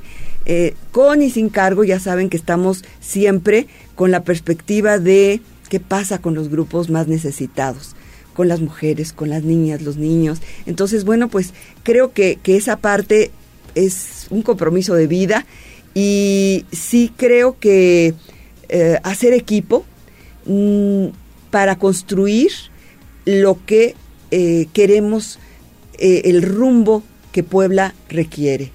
Modernizar, digitalizar, esto también acerca más a la sociedad transparencia, eh, y, y, pues mi carrera, como bien lo has dicho, ha sido larga, eh, pero ha sido transparente. Entonces, pues seguir con ese perfil y, y continuar pues informándoles también. Gracias por la oportunidad. No, pues esta es tu casa, Lucero. ¿No es así, Gallo? Sí, sí, sí, le digo que muchas gracias. Muchas, muchas gracias a, a, Lucero Saldaña y decirle que Tribuna Comunicación es su casa y siempre estarán los micrófonos abiertos para ti, Lucero. Pues yo recuerdo a don Enrique, era yo pues casi una niña cuando nos abría los micrófonos con esa voz y, y, recuerdo a Pili Bravo y a Gaby, a tantos que han estado por aquí, eh, con mucho gusto en esta casa de también muy moderna. Muchísimas gracias por, por la charla de esta mañana. La pueden todavía escuchar en el 98.7 eh, porque va a una entrevista con Irma Sánchez y con Eric Becerra. Y más adelante también verán un material disponible a través de redes sociales. Pues muchísimas gracias por la charla de esta mañana. Gusto en estar contigo. Muchísimas gracias. Saludos, Leo. Leo, nos vamos a la pausa, Saludos. ¿te parece? Y regresamos con más a Oigan, estamos en Pastelería 520, ¿eh? 520, la hora del postre. Y tenemos obsequios para todos ustedes que nos están escuchando. Vénganse para acá. Al final de la recta Cholula, ahí está la nueva sucursal de Pastelería 520 y se van a llevar ustedes un pastelito, ¿eh? Un pastelito para que lo prueben. Tenemos muchas personas que también nos están escuchando a través del Facebook. Gracias a Magdalena Ortiz de la Rosa. Dice, yo quiero mi pastel. Pues vente para acá. A Ivette Huerta. Saludos, Leo y Ale, buen día y a todos los de la pastelería 520. Son deliciosos sus pasteles y las gelatinas, sí, me consta. Cindy Vázquez Estrada, buenísimos estos pasteles, saludos. Gracias, Cindy. Marcela López, gracias, Marce, dice felicidades por la nueva sucursal. Rocío Turrubiarte, pasteles deliciosos. Mi, mi preferido, el Black Hour. Órale, pues perfecto todos esos pasteles aquí en Pastelería 520, la hora del postre. Muy bien, pues hacemos pausa y volvemos con más. Vamos a un corte comercial y regresamos en menos de lo que canta un gallo. Esta es la magnífica, la patrona de la radio.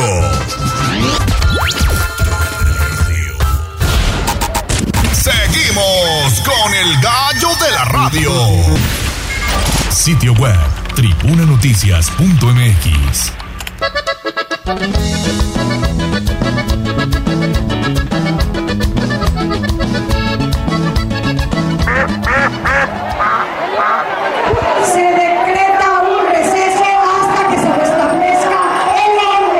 te hagas pato. Vamos con información de la política. En Tribuna Matutina. Estamos de vuelta en Tribuna Matutina, son las 8 de la mañana con 22 minutos. Ya escuchamos, estamos precisamente a punto de, bueno, pues entrevistar al diputado federal Mario Riestra. Diputado, ¿cómo estás? Te saludo con gusto, muy buenos días. Muy buenos días, querido Leonardo, pues muy contento de acompañarnos aquí, ya hasta nos comimos una gelatina muy rica. ¿Qué te pareció? Buenísima, me tocó de mango con queso como, como ate, buenísima, ya nos vamos a llevar para casa, una más grande. Sí, la verdad es que vale la pena aquí en la sucursal Recta Cholula de Pastelería 520. Bueno, pues entramos en materia, Mario, platícanos un poquito. A ver, en esta semana eh, colocaste un módulo de Contraloría Ciudadana en el Hospital La Margarita de IMSS. Platícanos, ¿cuál es la finalidad, cuál es el objetivo de este módulo? Pues mira, mi querido Leonardo, eh, las cosas están muy mal en el IMSS en Puebla. Nos siguen debiendo después de cinco años y medio la reconstrucción del Hospital de San Alejandro. La Margarita está absolutamente rebasado. San José tampoco se da abasto. No hay medicamentos. Desde hace un mes no hay análisis de laboratorio. La gente tiene que ir a hacerse y pagarse en instituciones privadas este tipo de análisis. A veces hay chinches, a veces no funcionan los elevadores, ha habido lluvia dentro de los quirófanos porque se quiebran las tuberías, entonces las cosas están muy mal y el IMSS se niega a reconocerlo. De tal suerte que lo que vamos a hacer desde el lunes pasado, todo el mes de marzo y, abril si es necesario, es acopiar todas estas quejas, estos comentarios de la derechohabiencia para llevárselos personalmente a Zoé Robledo. El 11 de enero de este año yo logré que se aprobara por unanimidad al seno de la Comisión de Seguridad Social el que pudiéramos convocar a una comparecencia al director general del IMSS. Esto ya fue votado y aprobado. Y esta comparecencia tendría que darse durante lo que resta del periodo legislativo. Yo quiero llegar con él y decirle, mira, esto no es partidista, esto no es personal, no hablo yo, aquí están los testimonios de los poblanos afectados por la tristísima y lamentable situación que está viviendo el IMSS en Puebla. De veras, no llevábamos ni media hora, Leonardo, y ya había varias personas que con lágrimas en los ojos se habían acercado para narrarnos los suplicios que están viviendo dentro de esa institución. Las cosas están verdaderamente mal y yo creo que los gobiernos tienen que preocuparse por, en resumen, evitar el dolor evitable. Lo que vive el IMSS pudiera haberse evitado si el gobierno federal hubiera cumplido con la reconstrucción de San Alejandro. Nos siguen urgiendo y fallando esas 415 camas. Y si no va a comparecer SOE porque se hacen guajes, pues lo llevaremos a la máxima tribuna del país, ahí en la Cámara de Diputados, con diablitos, y pues exhibiremos todos estos testimonios también, porque de veras el sufrimiento yo decía, la margarita es una máquina de sufrimiento en estos momentos. La gente no encuentra alivio. La gente ahí lamentablemente multiplica los dolores. Hay un hospital recientemente construido aquí en la zona conurbada de Puebla, en Cuautlancingo. Ya lo terminaron, ya está listo para echarlo a andar y tampoco no veo movimiento. ¿Qué, qué sucede ahí? Pues serían 90 camas que por supuesto que ayudarían al sistema de salud del IMSS en Puebla. No resolverían el problema de fondo, pero ayudarían y serían muy buenas. Y se han manejado con absoluta y completa opacidad. Primero, yo he venido manifestando por qué un hospital de carácter temporal y no uno permanente. El hospital de Cuautlancingo va a tener una vida útil de, pues no sabemos con exactitud porque no nos dan la información, pero es parecido al que se puso en el centro Banamex o en el autódromo de los hermanos Rodríguez durante la pandemia, un hospital COVID, digamos, de esas características, y podría tener una vida útil de 10 o 15 años. Pero ¿por qué no invertir ya de manera definitiva? Segundo, Leonardo, ¿por qué invertir en un predio que acaba de reconocer el presidente municipal de ese municipio que todavía no se concreta el trámite de donación en favor del IMSS? Cuando en Amozoc tenemos un predio con buenas características, que ya culminó ese proceso, tiene la certeza jurídica y el gobierno del estado invirtió en los accesos. Estas decisiones me parece que no hablan de una racionalidad técnica u objetiva y entre si son peras y son manzanas, los poblanos seguimos sufriendo porque hoy cuando alguien se enferma o tiene algún padecimiento, lo atienden en los pasillos, en sillas, en la Margarita o en San José porque simplemente no hay las camas. Y el inicio de la construcción de San Alejandro, pues también no hay para cuándo, ¿no? Pues tiene que quedar este año el inicio.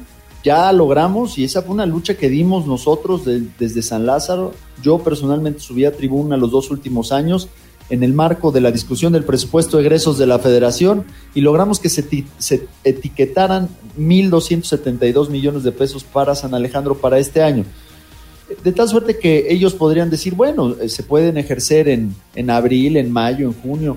Pero yo digo, no, señores, no, el tiempo sí es importante, porque una vez que inicie la reconstrucción, según los propios planes del IMSS, esta va a durar entre 18 y 24 meses. No es lo mismo iniciar en enero que iniciar en noviembre.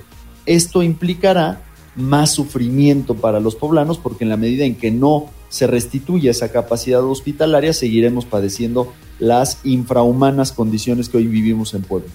Muy bien, pues estaremos muy atentos en torno a todas estas denuncias y quejas que lleguen al módulo de Contraloría Ciudadana que instalaste en esta semana con la diputada Carolina Bregar, también con Blanca Alcalá, allá en el Hospital La Margarita del IMSS. Muchas, muchas y muchas quejas. A ver cuántas te llegan. Pues ya tenemos por ahí alguna estadística. Eh, estamos todos los días de siete y media de la mañana a una de la tarde, que son las horas de mayor eh, incidencia, y estamos recibiendo eh, alrededor de 50 por día. Y si me permites, te voy a mandar algunas, algunos testimonios de video de los usuarios, de los usuarios. Hasta el día de ayer habíamos recibido 141, eh, en su mayoría quejas. 141 quejas y este módulo lo instalaste el martes. El martes, en tres días, sí. Y bueno, por si esto fuera poco, el, el, propio IMSS al interior de la Margarita tiene un módulo de quejas, sugerencias y felicitaciones, pero que evidenciamos que lleva dos semanas cerrado por vacaciones y se van a echar todavía otras dos semanas más. No está mal que se tomen las vacaciones los trabajadores, todos tenemos derecho a ellas, pero el IMSS debería de haber pues previsto la situación para no dejar el módulo sin atención, porque durante estas semanas claro que van a haber incidencias. Entonces, 141 quejas hasta ayer y vamos a estar enviando los testimonios en video. La ciudadanía es la que habla, no estamos inventando nada, el dolor está ahí, lamentablemente la falta de servicios en materia de salud están ahí y las condiciones son deplorables. Muy bien, pues estaremos muy atentos de estas actividades que estás desarrollando como diputado federal. Mario Riestra, muchas gracias. Gracias a ti y muy rico todo aquí en, en este lugar, en esta pastelería, se las recomendamos. Gracias, gracias Mario. Pastelería 520, la hora del postre y nos escuchamos pues evidentemente más adelante. Vamos a hacer una pausa y volvemos con más a Tribuna Matutina. Vamos a un corte comercial y regresamos en menos de lo que canta un gallo. Esta es la magnífica, la patrona de la radio.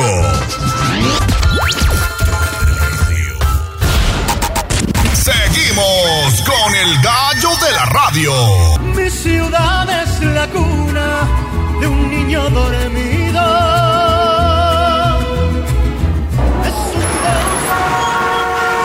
Hablemos de nuestro pueblo. El reporte de la capital poblana en Tribuna Matutina. 8 de la mañana con 36 minutos. Estamos de vuelta en Tribuna Matutina, transmitiendo desde la pastelería 520, sucursal recta a Cholula. Vénganse por su pastelito, aquí los esperamos. Vengan por su pastelito aquí al final de la recta Cholula, viniendo de Cholula a Puebla, sucursal recta a Cholula. Bueno, vamos entonces a hacer enlace con Fabián Valdivia, el director del Instituto Municipal de Arte y Cultura de Puebla. Estimado Fabián, te saludo con mucho gusto. Buenos días. Hola, Leonardo. Buenos días. Qué gusto estar contigo y con tu audiencia. Siempre me, da mucho gusto poder compartir la información que desde el Instituto Municipal de Arte y Cultura de Puebla organizamos para todas las poblanas y poblanos. Gracias, Fabián. Gracias, gracias por estar en contacto con el auditorio de Tribuna Matutina. Pues platícanos un poquito. Ya eh, prácticamente todo está listo para que se desarrolle el Festival Pasión, ¿verdad? Así es, Leonardo. Este importante festival que este año cumple 15 años. Mira, es muy fácil decirlo, pero es un festival de música antigua, obviamente dedicado a todo el patrimonio de música virreinal que tenemos en Puebla tenga 15 años es una cosa que hay que celebrar mucho y justamente lo queremos celebrar en esta ocasión con 10 conciertos que son, van a ser espectaculares. Hoy tenemos el primero, quiero invitar a todo tu público a las 6 de la tarde eh, en la parroquia de Santa Clara, en nuestra famosísima calle de los Dulces, que además recientemente fue intervenida y sigue trabajando mucho por parte del Ayuntamiento de Puebla. Pues ahí a las 6 de la tarde tendremos el concierto Tiempo, Ánima y Cuerpo, que eh, presenta un eh, grupo poblano de, jóvenes músicos de la UAP, académicos obviamente que están especializados en música antigua, que es el grupo El Caracol. Hoy a las seis de la tarde comienza el programa y durante varios días tendremos conciertos, conferencias, mesas de diálogo, inclusive hasta una proyección, porque este año el festival también quiere rescatar algo que a veces no se ha difundido tanto, que es la raíz africana en temas de cultura, en temas de música. Les comparto que inclusive hay piezas musicales virreinales que se llaman guineas o negrillas, que justamente eh, muestran la influencia de cantos de los esclavos que, se trajeron a América, en particular a Nueva España, pues esa, esa raíz nos parece importante, por eso el festival es dedicado a las tres raíces del barroco, la, cultura española, la cultura mesoamericana y esta raíz africana que, que existe, que no la hemos hecho tan visible, que está en el arte. Entonces, eh, toda la información para este festival a detalle de los conciertos está en nuestras páginas y en las redes sociales del Instituto Municipal de Arte y Cultura de Puebla. Y además quiero compartirte con mucha alegría, como nos lo ha pedido el presidente Eduardo Rivera Pérez, eh, de buscar justamente que los temas culturales se descentralicen. Uno de los conciertos será en la iglesia de, la, de Nuestra Señora del Destierro, que seguramente a mucha gente no le suena este nombre tan particular, pero es la iglesia de la Junta Auxiliar de Sebastián de Aparicio, una joya del siglo XVIII, pues ahí también tendremos un concierto como parte del Festival Pasión. Y además este fin de semana celebramos el Día Internacional del Teatro, así que tenemos de todo lado para toda la familia y como lo hemos hecho desde el inicio de esta administración con el presidente Eduardo Rivera Pérez pidiéndonos acercar la cultura a todos, pero la cultura es un derecho, todas las actividades son gratuitas. Exactamente, la decimoquinta edición del Festival Pasión, y eso es muy importante, sobre todo porque también participan con el Instituto Municipal de Arte y Cultura, bueno, pues eh, otras, digamos, instituciones, incluso universidades como la Universidad de las Américas Puebla también, que está participando con ustedes, ¿verdad? Así es, justamente estos trabajos nos parece que son muy importantes, que se deben de fortalecer con un trabajo interinstitucional. Está la, la UTLAP, está con nosotros, eh, la Escuela de Música de la UNAM, también la UAM está con nosotros de la mano en este festival y también decirlo, las propias parroquias que nos apoyan con los espacios, porque qué mejor que escuchar música antigua, música virreinal en los espacios para los que fueron además pensadas estas piezas y que te genera un ambiente que hay que decir, hay que presumirlo, no ocurre en cualquier ciudad. Tenemos nuestro patrimonio arquitectónico, que es la gran herencia religiosa que, que hoy debemos conservar justamente por su valor histórico y cultural, pero tenemos la música, tenemos estos espacios en el Centro Histórico Patrimonio Mundial, entonces hasta espacios, como decía hace unos momentos, la, la parroquia de Sebastián de Aparicio, que está fuera del Centro Histórico, pero que también es una joya eh, del patrimonio poblano, pues bueno, no todas las ciudades pueden presumir de tener un festival de música antigua en estos espacios. No todas las ciudades pueden presumir que al mismo fin de semana celebran el Día Internacional de Teatro con obras de teatro en diferentes espacios independientes, también en el Teatro de la Ciudad y el Zócalo. Así que más de 36 actividades, Leonardo, solo este fin de semana. O sea, podríamos armar un mega festival en cualquier otra ciudad con esas 36 actividades y esto va a ocurrir en nuestra ciudad porque justamente queremos que todas las pobladas, los poblanos vengan para saber que justamente en nuestra ciudad la cultura tiene un rumbo y es para todas y para todos. Exactamente, incluso el domingo estará la obra de don Juan Tenorio en el patio del Palacio Municipal, ¿no? Así es, y, hacemos un ejercicio muy interesante que, que se viene eh, realizando, que es la lectura en voz alta de obras de teatro. Así que invitamos a, a las poblanas y los poblanos que se den cita ahí en el teatro eh, digo, perdón, en el patio del Palacio Municipal, que en el teatro también hay otras actividades, para que a partir de las 12 del día se haga esta lectura. Normal, es otra forma de también acercarnos al teatro, no solamente la actuación, que es importantísima en los escenarios, sino la lectura, fíjate que es una tendencia que se tiene de leer en conjunto obras de teatro. Y esto ocurrirá, ocurrirá con esta importante obra de don Juan Tenorio el domingo y además en un marco espectacular como es el patio del Palacio Municipal. Perfecto. Pues eh, Fabián Valdivia, director del Instituto Municipal de Arte y Cultura de Puebla, muchas gracias y éxito en estas actividades, Fabián. No, al contrario, muchas gracias. Esperamos a todos, a todos. Repito, gratuita toda la entrada, todas las actividades que tenemos. Pueden consultarlos en las redes del MAC y MACP, o al personal IMAC, también en el Ayuntamiento de Puebla. Y los esperamos y los esperamos a todos, porque además son actividades para toda la familia. Muy bien, Fabián, muchísimas gracias. Buen fin de semana. 8 de la mañana con 43 minutos. Vénganse aquí a la sucursal recta Cholula de pastelería 520 la hora del postre y se van a llevar un pastelito, ¿eh? Se van a llevar un pastelito y esto es durante todo el día, ¿eh? Recuerden ustedes que la inauguración es a ratito, a las 5.20 precisamente, a las 5.20 de inauguración de esta sucursal. Así que vénganse para acá y se van a llevar ustedes un pastelito. Bueno, pues son las 8 de la mañana con 43 minutos. Vamos rapidísimo a escuchar la nota roja. Sitio web código rojo.mx. Y basta ya de tu inconsciencia de esta forma tan absurda. Desde la barrera, respeta la cinta de precaución y para bien la oreja. Comienza la nota roja en tribuna matutina.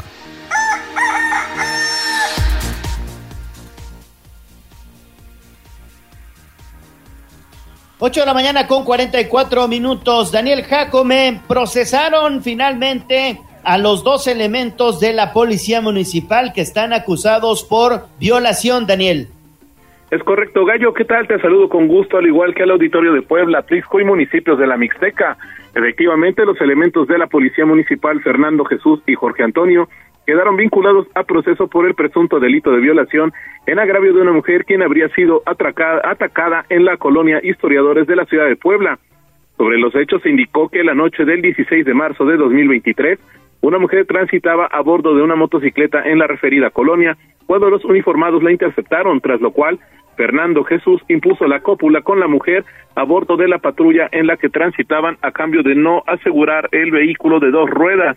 Eh, mientras se llevaba a cabo el acto, el policía Jorge Antonio se quedó en el asiento del piloto realizando vigilancia.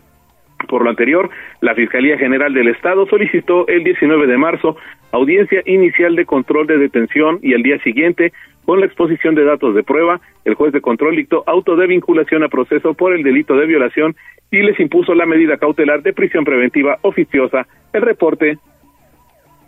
En otro, en otra información, mi estimado Daniel, la Fiscalía General del Estado de Puebla anunció la vinculación a proceso de María Hilda, esto por presunta trata de personas con modalidad de trabajos forzados. Correcto, Gallo. La Fiscalía General del Estado logró aprender nuevamente a María Hilda Olili por el presunto delito de trata de personas en la modalidad de trabajos forzosos. Sobre los hechos se indicó que el 11 de marzo la presunta tratante de personas fue detenida al interior del estacionamiento de una institución educativa en la colonia San Manuel. Sin embargo, fue liberada tras una determinación judicial equívoca. Ante ello, la institución de Procuración de Justicia apeló dicha decisión y cumplió la orden de aprehensión en contra de María Hilda Olili el pasado 18 de marzo en la colonia San Pedro de la ciudad de Puebla. Al día siguiente se llevó a cabo la audiencia inicial en la que la Fiscalía expuso datos de prueba en contra de la mujer, quien a su vez solicitó la duplicidad del término, por lo que este viernes se determinará si es o no vinculada a proceso por el delito de trata de personas en la modalidad de trabajos forzosos. Cabe destacar que la denunciante indicó a las autoridades ministeriales que en el mes de junio de 2019, cuando tenía 16 años de edad, María Hilda la invitó a hacer labores domésticas en su vivienda situada en la colonia Jardines de San Manuel. Una vez laborando, la víctima aseguró que era golpeada por la ahora detenida la mantenía incomunicada, la obligaba a barrer bajo la lluvia, le cortaba el cabello, le hizo diversas quemaduras que, la dejaron, que le dejaron huellas de por vida, no le pagaba y la amenazaba con darle muerte y desaparecer su cuerpo. Ante dicha situación y tras dos años diez meses de maltrato, la joven logró escapar y denunciar los hechos ante las autoridades mismas que le brindaron el apoyo necesario. Es necesario, bueno, pues mencionar que el fiscal general Gilberto Higuera Bernal indicó que se sabe de al menos una persona más que interpondrá denuncia en contra de María Hilda Olili. La información, Gallo. Uf, qué, qué historia, qué historia, Daniel. Híjole. Bueno, también el fiscal general del estado de Puebla, Gilberto Higuera Bernal, confirmó un ataque directo con armas de fuego contra personas allá en el municipio de Jolalpan. Así es, el fiscal general Gilberto Higuera Bernal indicó a través de rueda de prensa que previo al calcinamiento de dos vehículos y un par de personas en el municipio de Jolalpan, se había llevado a cabo un ataque armado. Dicha aseveración se respalda con el hallazgo de casquillos de armas cortas y largas en la zona del hallazgo realizado el pasado fin de semana. De igual manera, Higuera Bernal indicó que continúan los trabajos por parte de la institución que encabeza para identificar a los propietarios de las unidades, así como a las personas que fueron carbonizadas, pues el daño que sufrieron los cuerpos fue grave. Finalmente aseguró que en los hechos estarían involucrados dos grupos que ya se han enfrentado previamente. Sin embargo, no adelantó mayores detalles, pues las investigaciones aún están en proceso. El reporte Gallo. Perfecto, Daniel. Y también la Fiscalía, eh, bueno, pues dio información en torno al esclarecimiento de un homicidio de dos guardias de seguridad en Tehuacán. Ya hay un par de procesados. Así es, la Fiscalía General del Estado logró esclarecer el homicidio de dos guardias de seguridad quienes laboraban en una maquiladora en el municipio de Tehuacán. Sobre los hechos, la institución de Procuración de Justicia indicó el que el pasado 3 de febrero elementos de la Policía Municipal dieron aviso sobre el hallazgo de dos cuerpos sin vida en el estacionamiento de la maquiladora SAME, ubicada en la colonia Emiliano Zapata de aquella región. Tras diversas diligencias llevadas a cabo por la Fiscalía, se logró identificar a los oxisos quienes eran guardias de seguridad privada y respondían a los nombres de Berto y de Florencio. Al continuar con las investigaciones, la autoridad ministerial logró esclarecer que el 3 de febrero de 2023, aproximadamente a las 22:45 horas, Axel Giovanni se quedó en la maquiladora propiedad de su tío, donde permitió el acceso a sus amigos, entre ellos Marco Antonio. Una vez dentro, sometieron a los guardias de seguridad y los lesionaron con un objeto cortante, dándoles muerte a ambos. Cabe destacar que Berto, además de ser guardia, era tío de Axel. Por lo anterior, los días 5 y 6 de febrero, Marco Antonio y Axel Giovanni fueron eh, detenidos en posesión de diversas dosis de metanfetamina. Asimismo, el pasado 8 de marzo, la Fiscalía logró en audiencia obtener la vinculación a proceso de ambos sujetos, quienes permanecerán en prisión preventiva oficiosa como medida cautelar mientras continúan las investigaciones complementarias.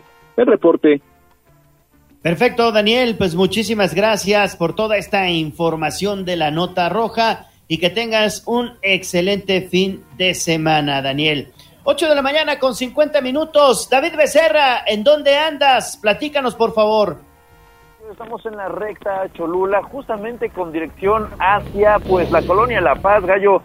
Y es que aquí en esta zona, justamente en el puente que se llama Puente de la Antequera, se registró una carambola entre tres vehículos. Uno de ellos, pues un taxi que fue el más, este, pues el más dañado, que quedó entre los dos automóviles que también se vieron involucrados. Este taxi gallo ya se lo llevaron en una grúa.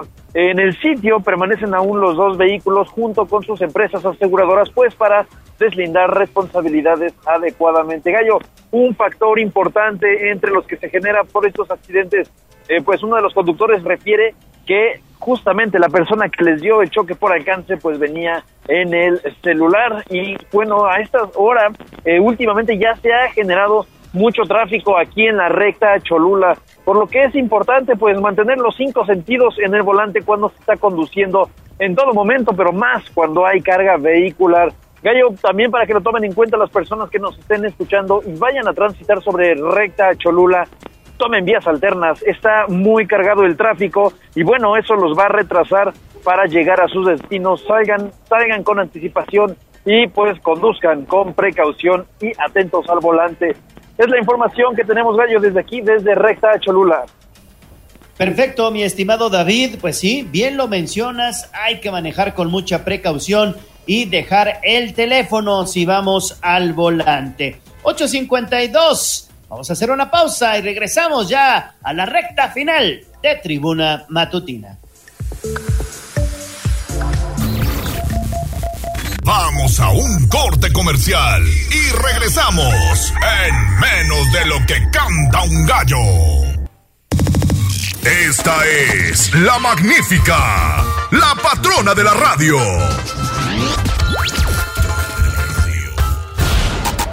Seguimos con el gallo de la radio. Instagram, Tribuna Noticias.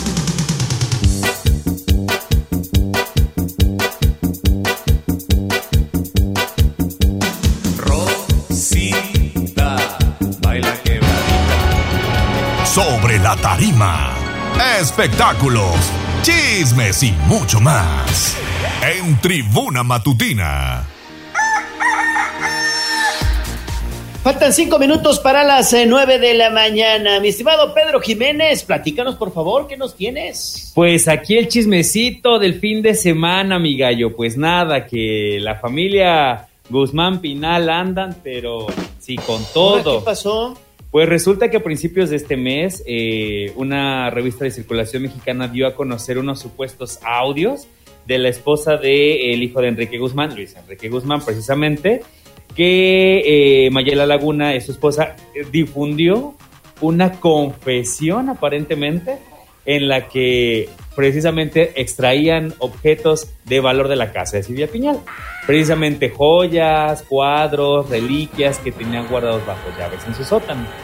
Y es que todo se dio porque eh, en un fin de semana en el que precisamente Silvia no estaba, ya que pues se fue, eh, se fue de fin de semana precisamente con, con su hija Silvia, Silvia Pasquel, aprovecharon que no estaban. Ajá. Entonces dijeron, ah, pues de aquí soy. Quizás. Ese no es el tema, sino el tema es que a la semana de que habían sustraído todo, empezaron a venderlo. Ah, lo empezaron a Lo vender. Empezaron a No vender. O sea. Mayel empezó a publicar y a compartir, ah, tengo esto, ofrezco esto, no sé qué. Entonces, ¿Así en redes sí. sociales? Así es. Y a pesar de todo esto, tuvieron un comunicado en el que negaban rotundamente todo esto que estaba pasando. Entonces, sí fue, ¿qué, qué pasó ahí? O sea, ¿qué pasó? Ni Alejandra ha dado declaraciones, eh, la primera actriz Silvia tampoco ha dado declaraciones. El día de ayer intentaron entrevistar precisamente a Enrique Guzmán al salir de, de- Sí. de su trabajo para preguntarle, oiga, ¿qué pasa con esto y que no sé qué? Pues lo negó todo. Bueno, no negó, pero solo dijo, a mí no me metan en esto, yo no quiero hablar del tema. No, pero pues es que su hijo y los audios, es que yo no quiero que me metan en esto. Y pues se puso muy grosero. Yo no sé. Ajá, yo no sé, no quiero saber, no me metan, pero pues no negó nada. Entonces sí queda la incertidumbre de si sí pasó, no pasó. Eh, no hay como tal una evidencia de todo lo que se haya capturado, por ejemplo, en redes de los, de los este, objetos que se estaban subastando, etcétera. Lo único que tienen son los audios. Pero yo creo que con los audios ya es como bastante, pues, tentador el hecho de decir. ¡ala! ¿Todo eso tienen? Entonces, pues sí, a ver en qué, en qué termina todo esto, y pues en qué, qué declaran, qué dicen, pero pues de momento así está ahorita. Está cañón. Está bastante crítico. ¿Qué más tenemos? Mira, pues ves que ayer hablábamos De precisamente de que había subido su foto. Bueno, ya dio un comunicado en el que él declaró, ¿saben qué? La foto no la voy a bajar, la foto no la voy a quitar. ¿Por qué? Porque cada uno vive su duelo eh, como quiera. Y yo quiero, yo elijo celebrar la vida de Rebeca. ¿Y cómo la voy a celebrar? Recordándola como ella era, una actriz eh, profesional, plena, contenta, joven, ya cierto el oficio que mejor le gustaba y amaba. Entonces así la voy a recordar y nadie me va a hacer cambiar de parecer. Bueno, muy respetable. No estamos de acuerdo algunos con la foto que eligió, pero quien volvió y le quitó el trono de no lo hagas fue precisamente Verónica del Castillo. Ajá. Esta periodista subió un pésame, pero lejos de parecer un pésame, parecía toda una promoción, porque dio datos hasta de más, de que posiblemente de que, de que había fallecido Rebeca, de que le pidió ayuda en tres ocasiones para terapias espirituales, que por culpa del hospital ella ya no pudo completar el tratamiento que tenía para salvarle la vida. O sea, dio una sarta de, de- de comentarios. Por ejemplo, le escucha esto. Dice, nunca olvidaré el reiki que te di hace años donde tuve el privilegio de penetrar tu noble alma. O sea, ¿eso qué? Sí, no, no, no, no, son situaciones que ni al caso, Sí, ¿no? no, entonces la familia pues no ha dado declaraciones, pero pues fue súper criticada por ese tipo de comentarios, en el que pues incluso también eh, confesó que había muerto o fallecido por eh, causa de ovario, o cáncer de ovario etapa 3, algo muy similar a lo que le pasó a Edith Márquez, o sea, también es como que no mezcles una cosa con la otra. Pero pues de que está atundida, está atundida, entonces a ver si da otra declaración, igual que te ha hecho. No, está cañón.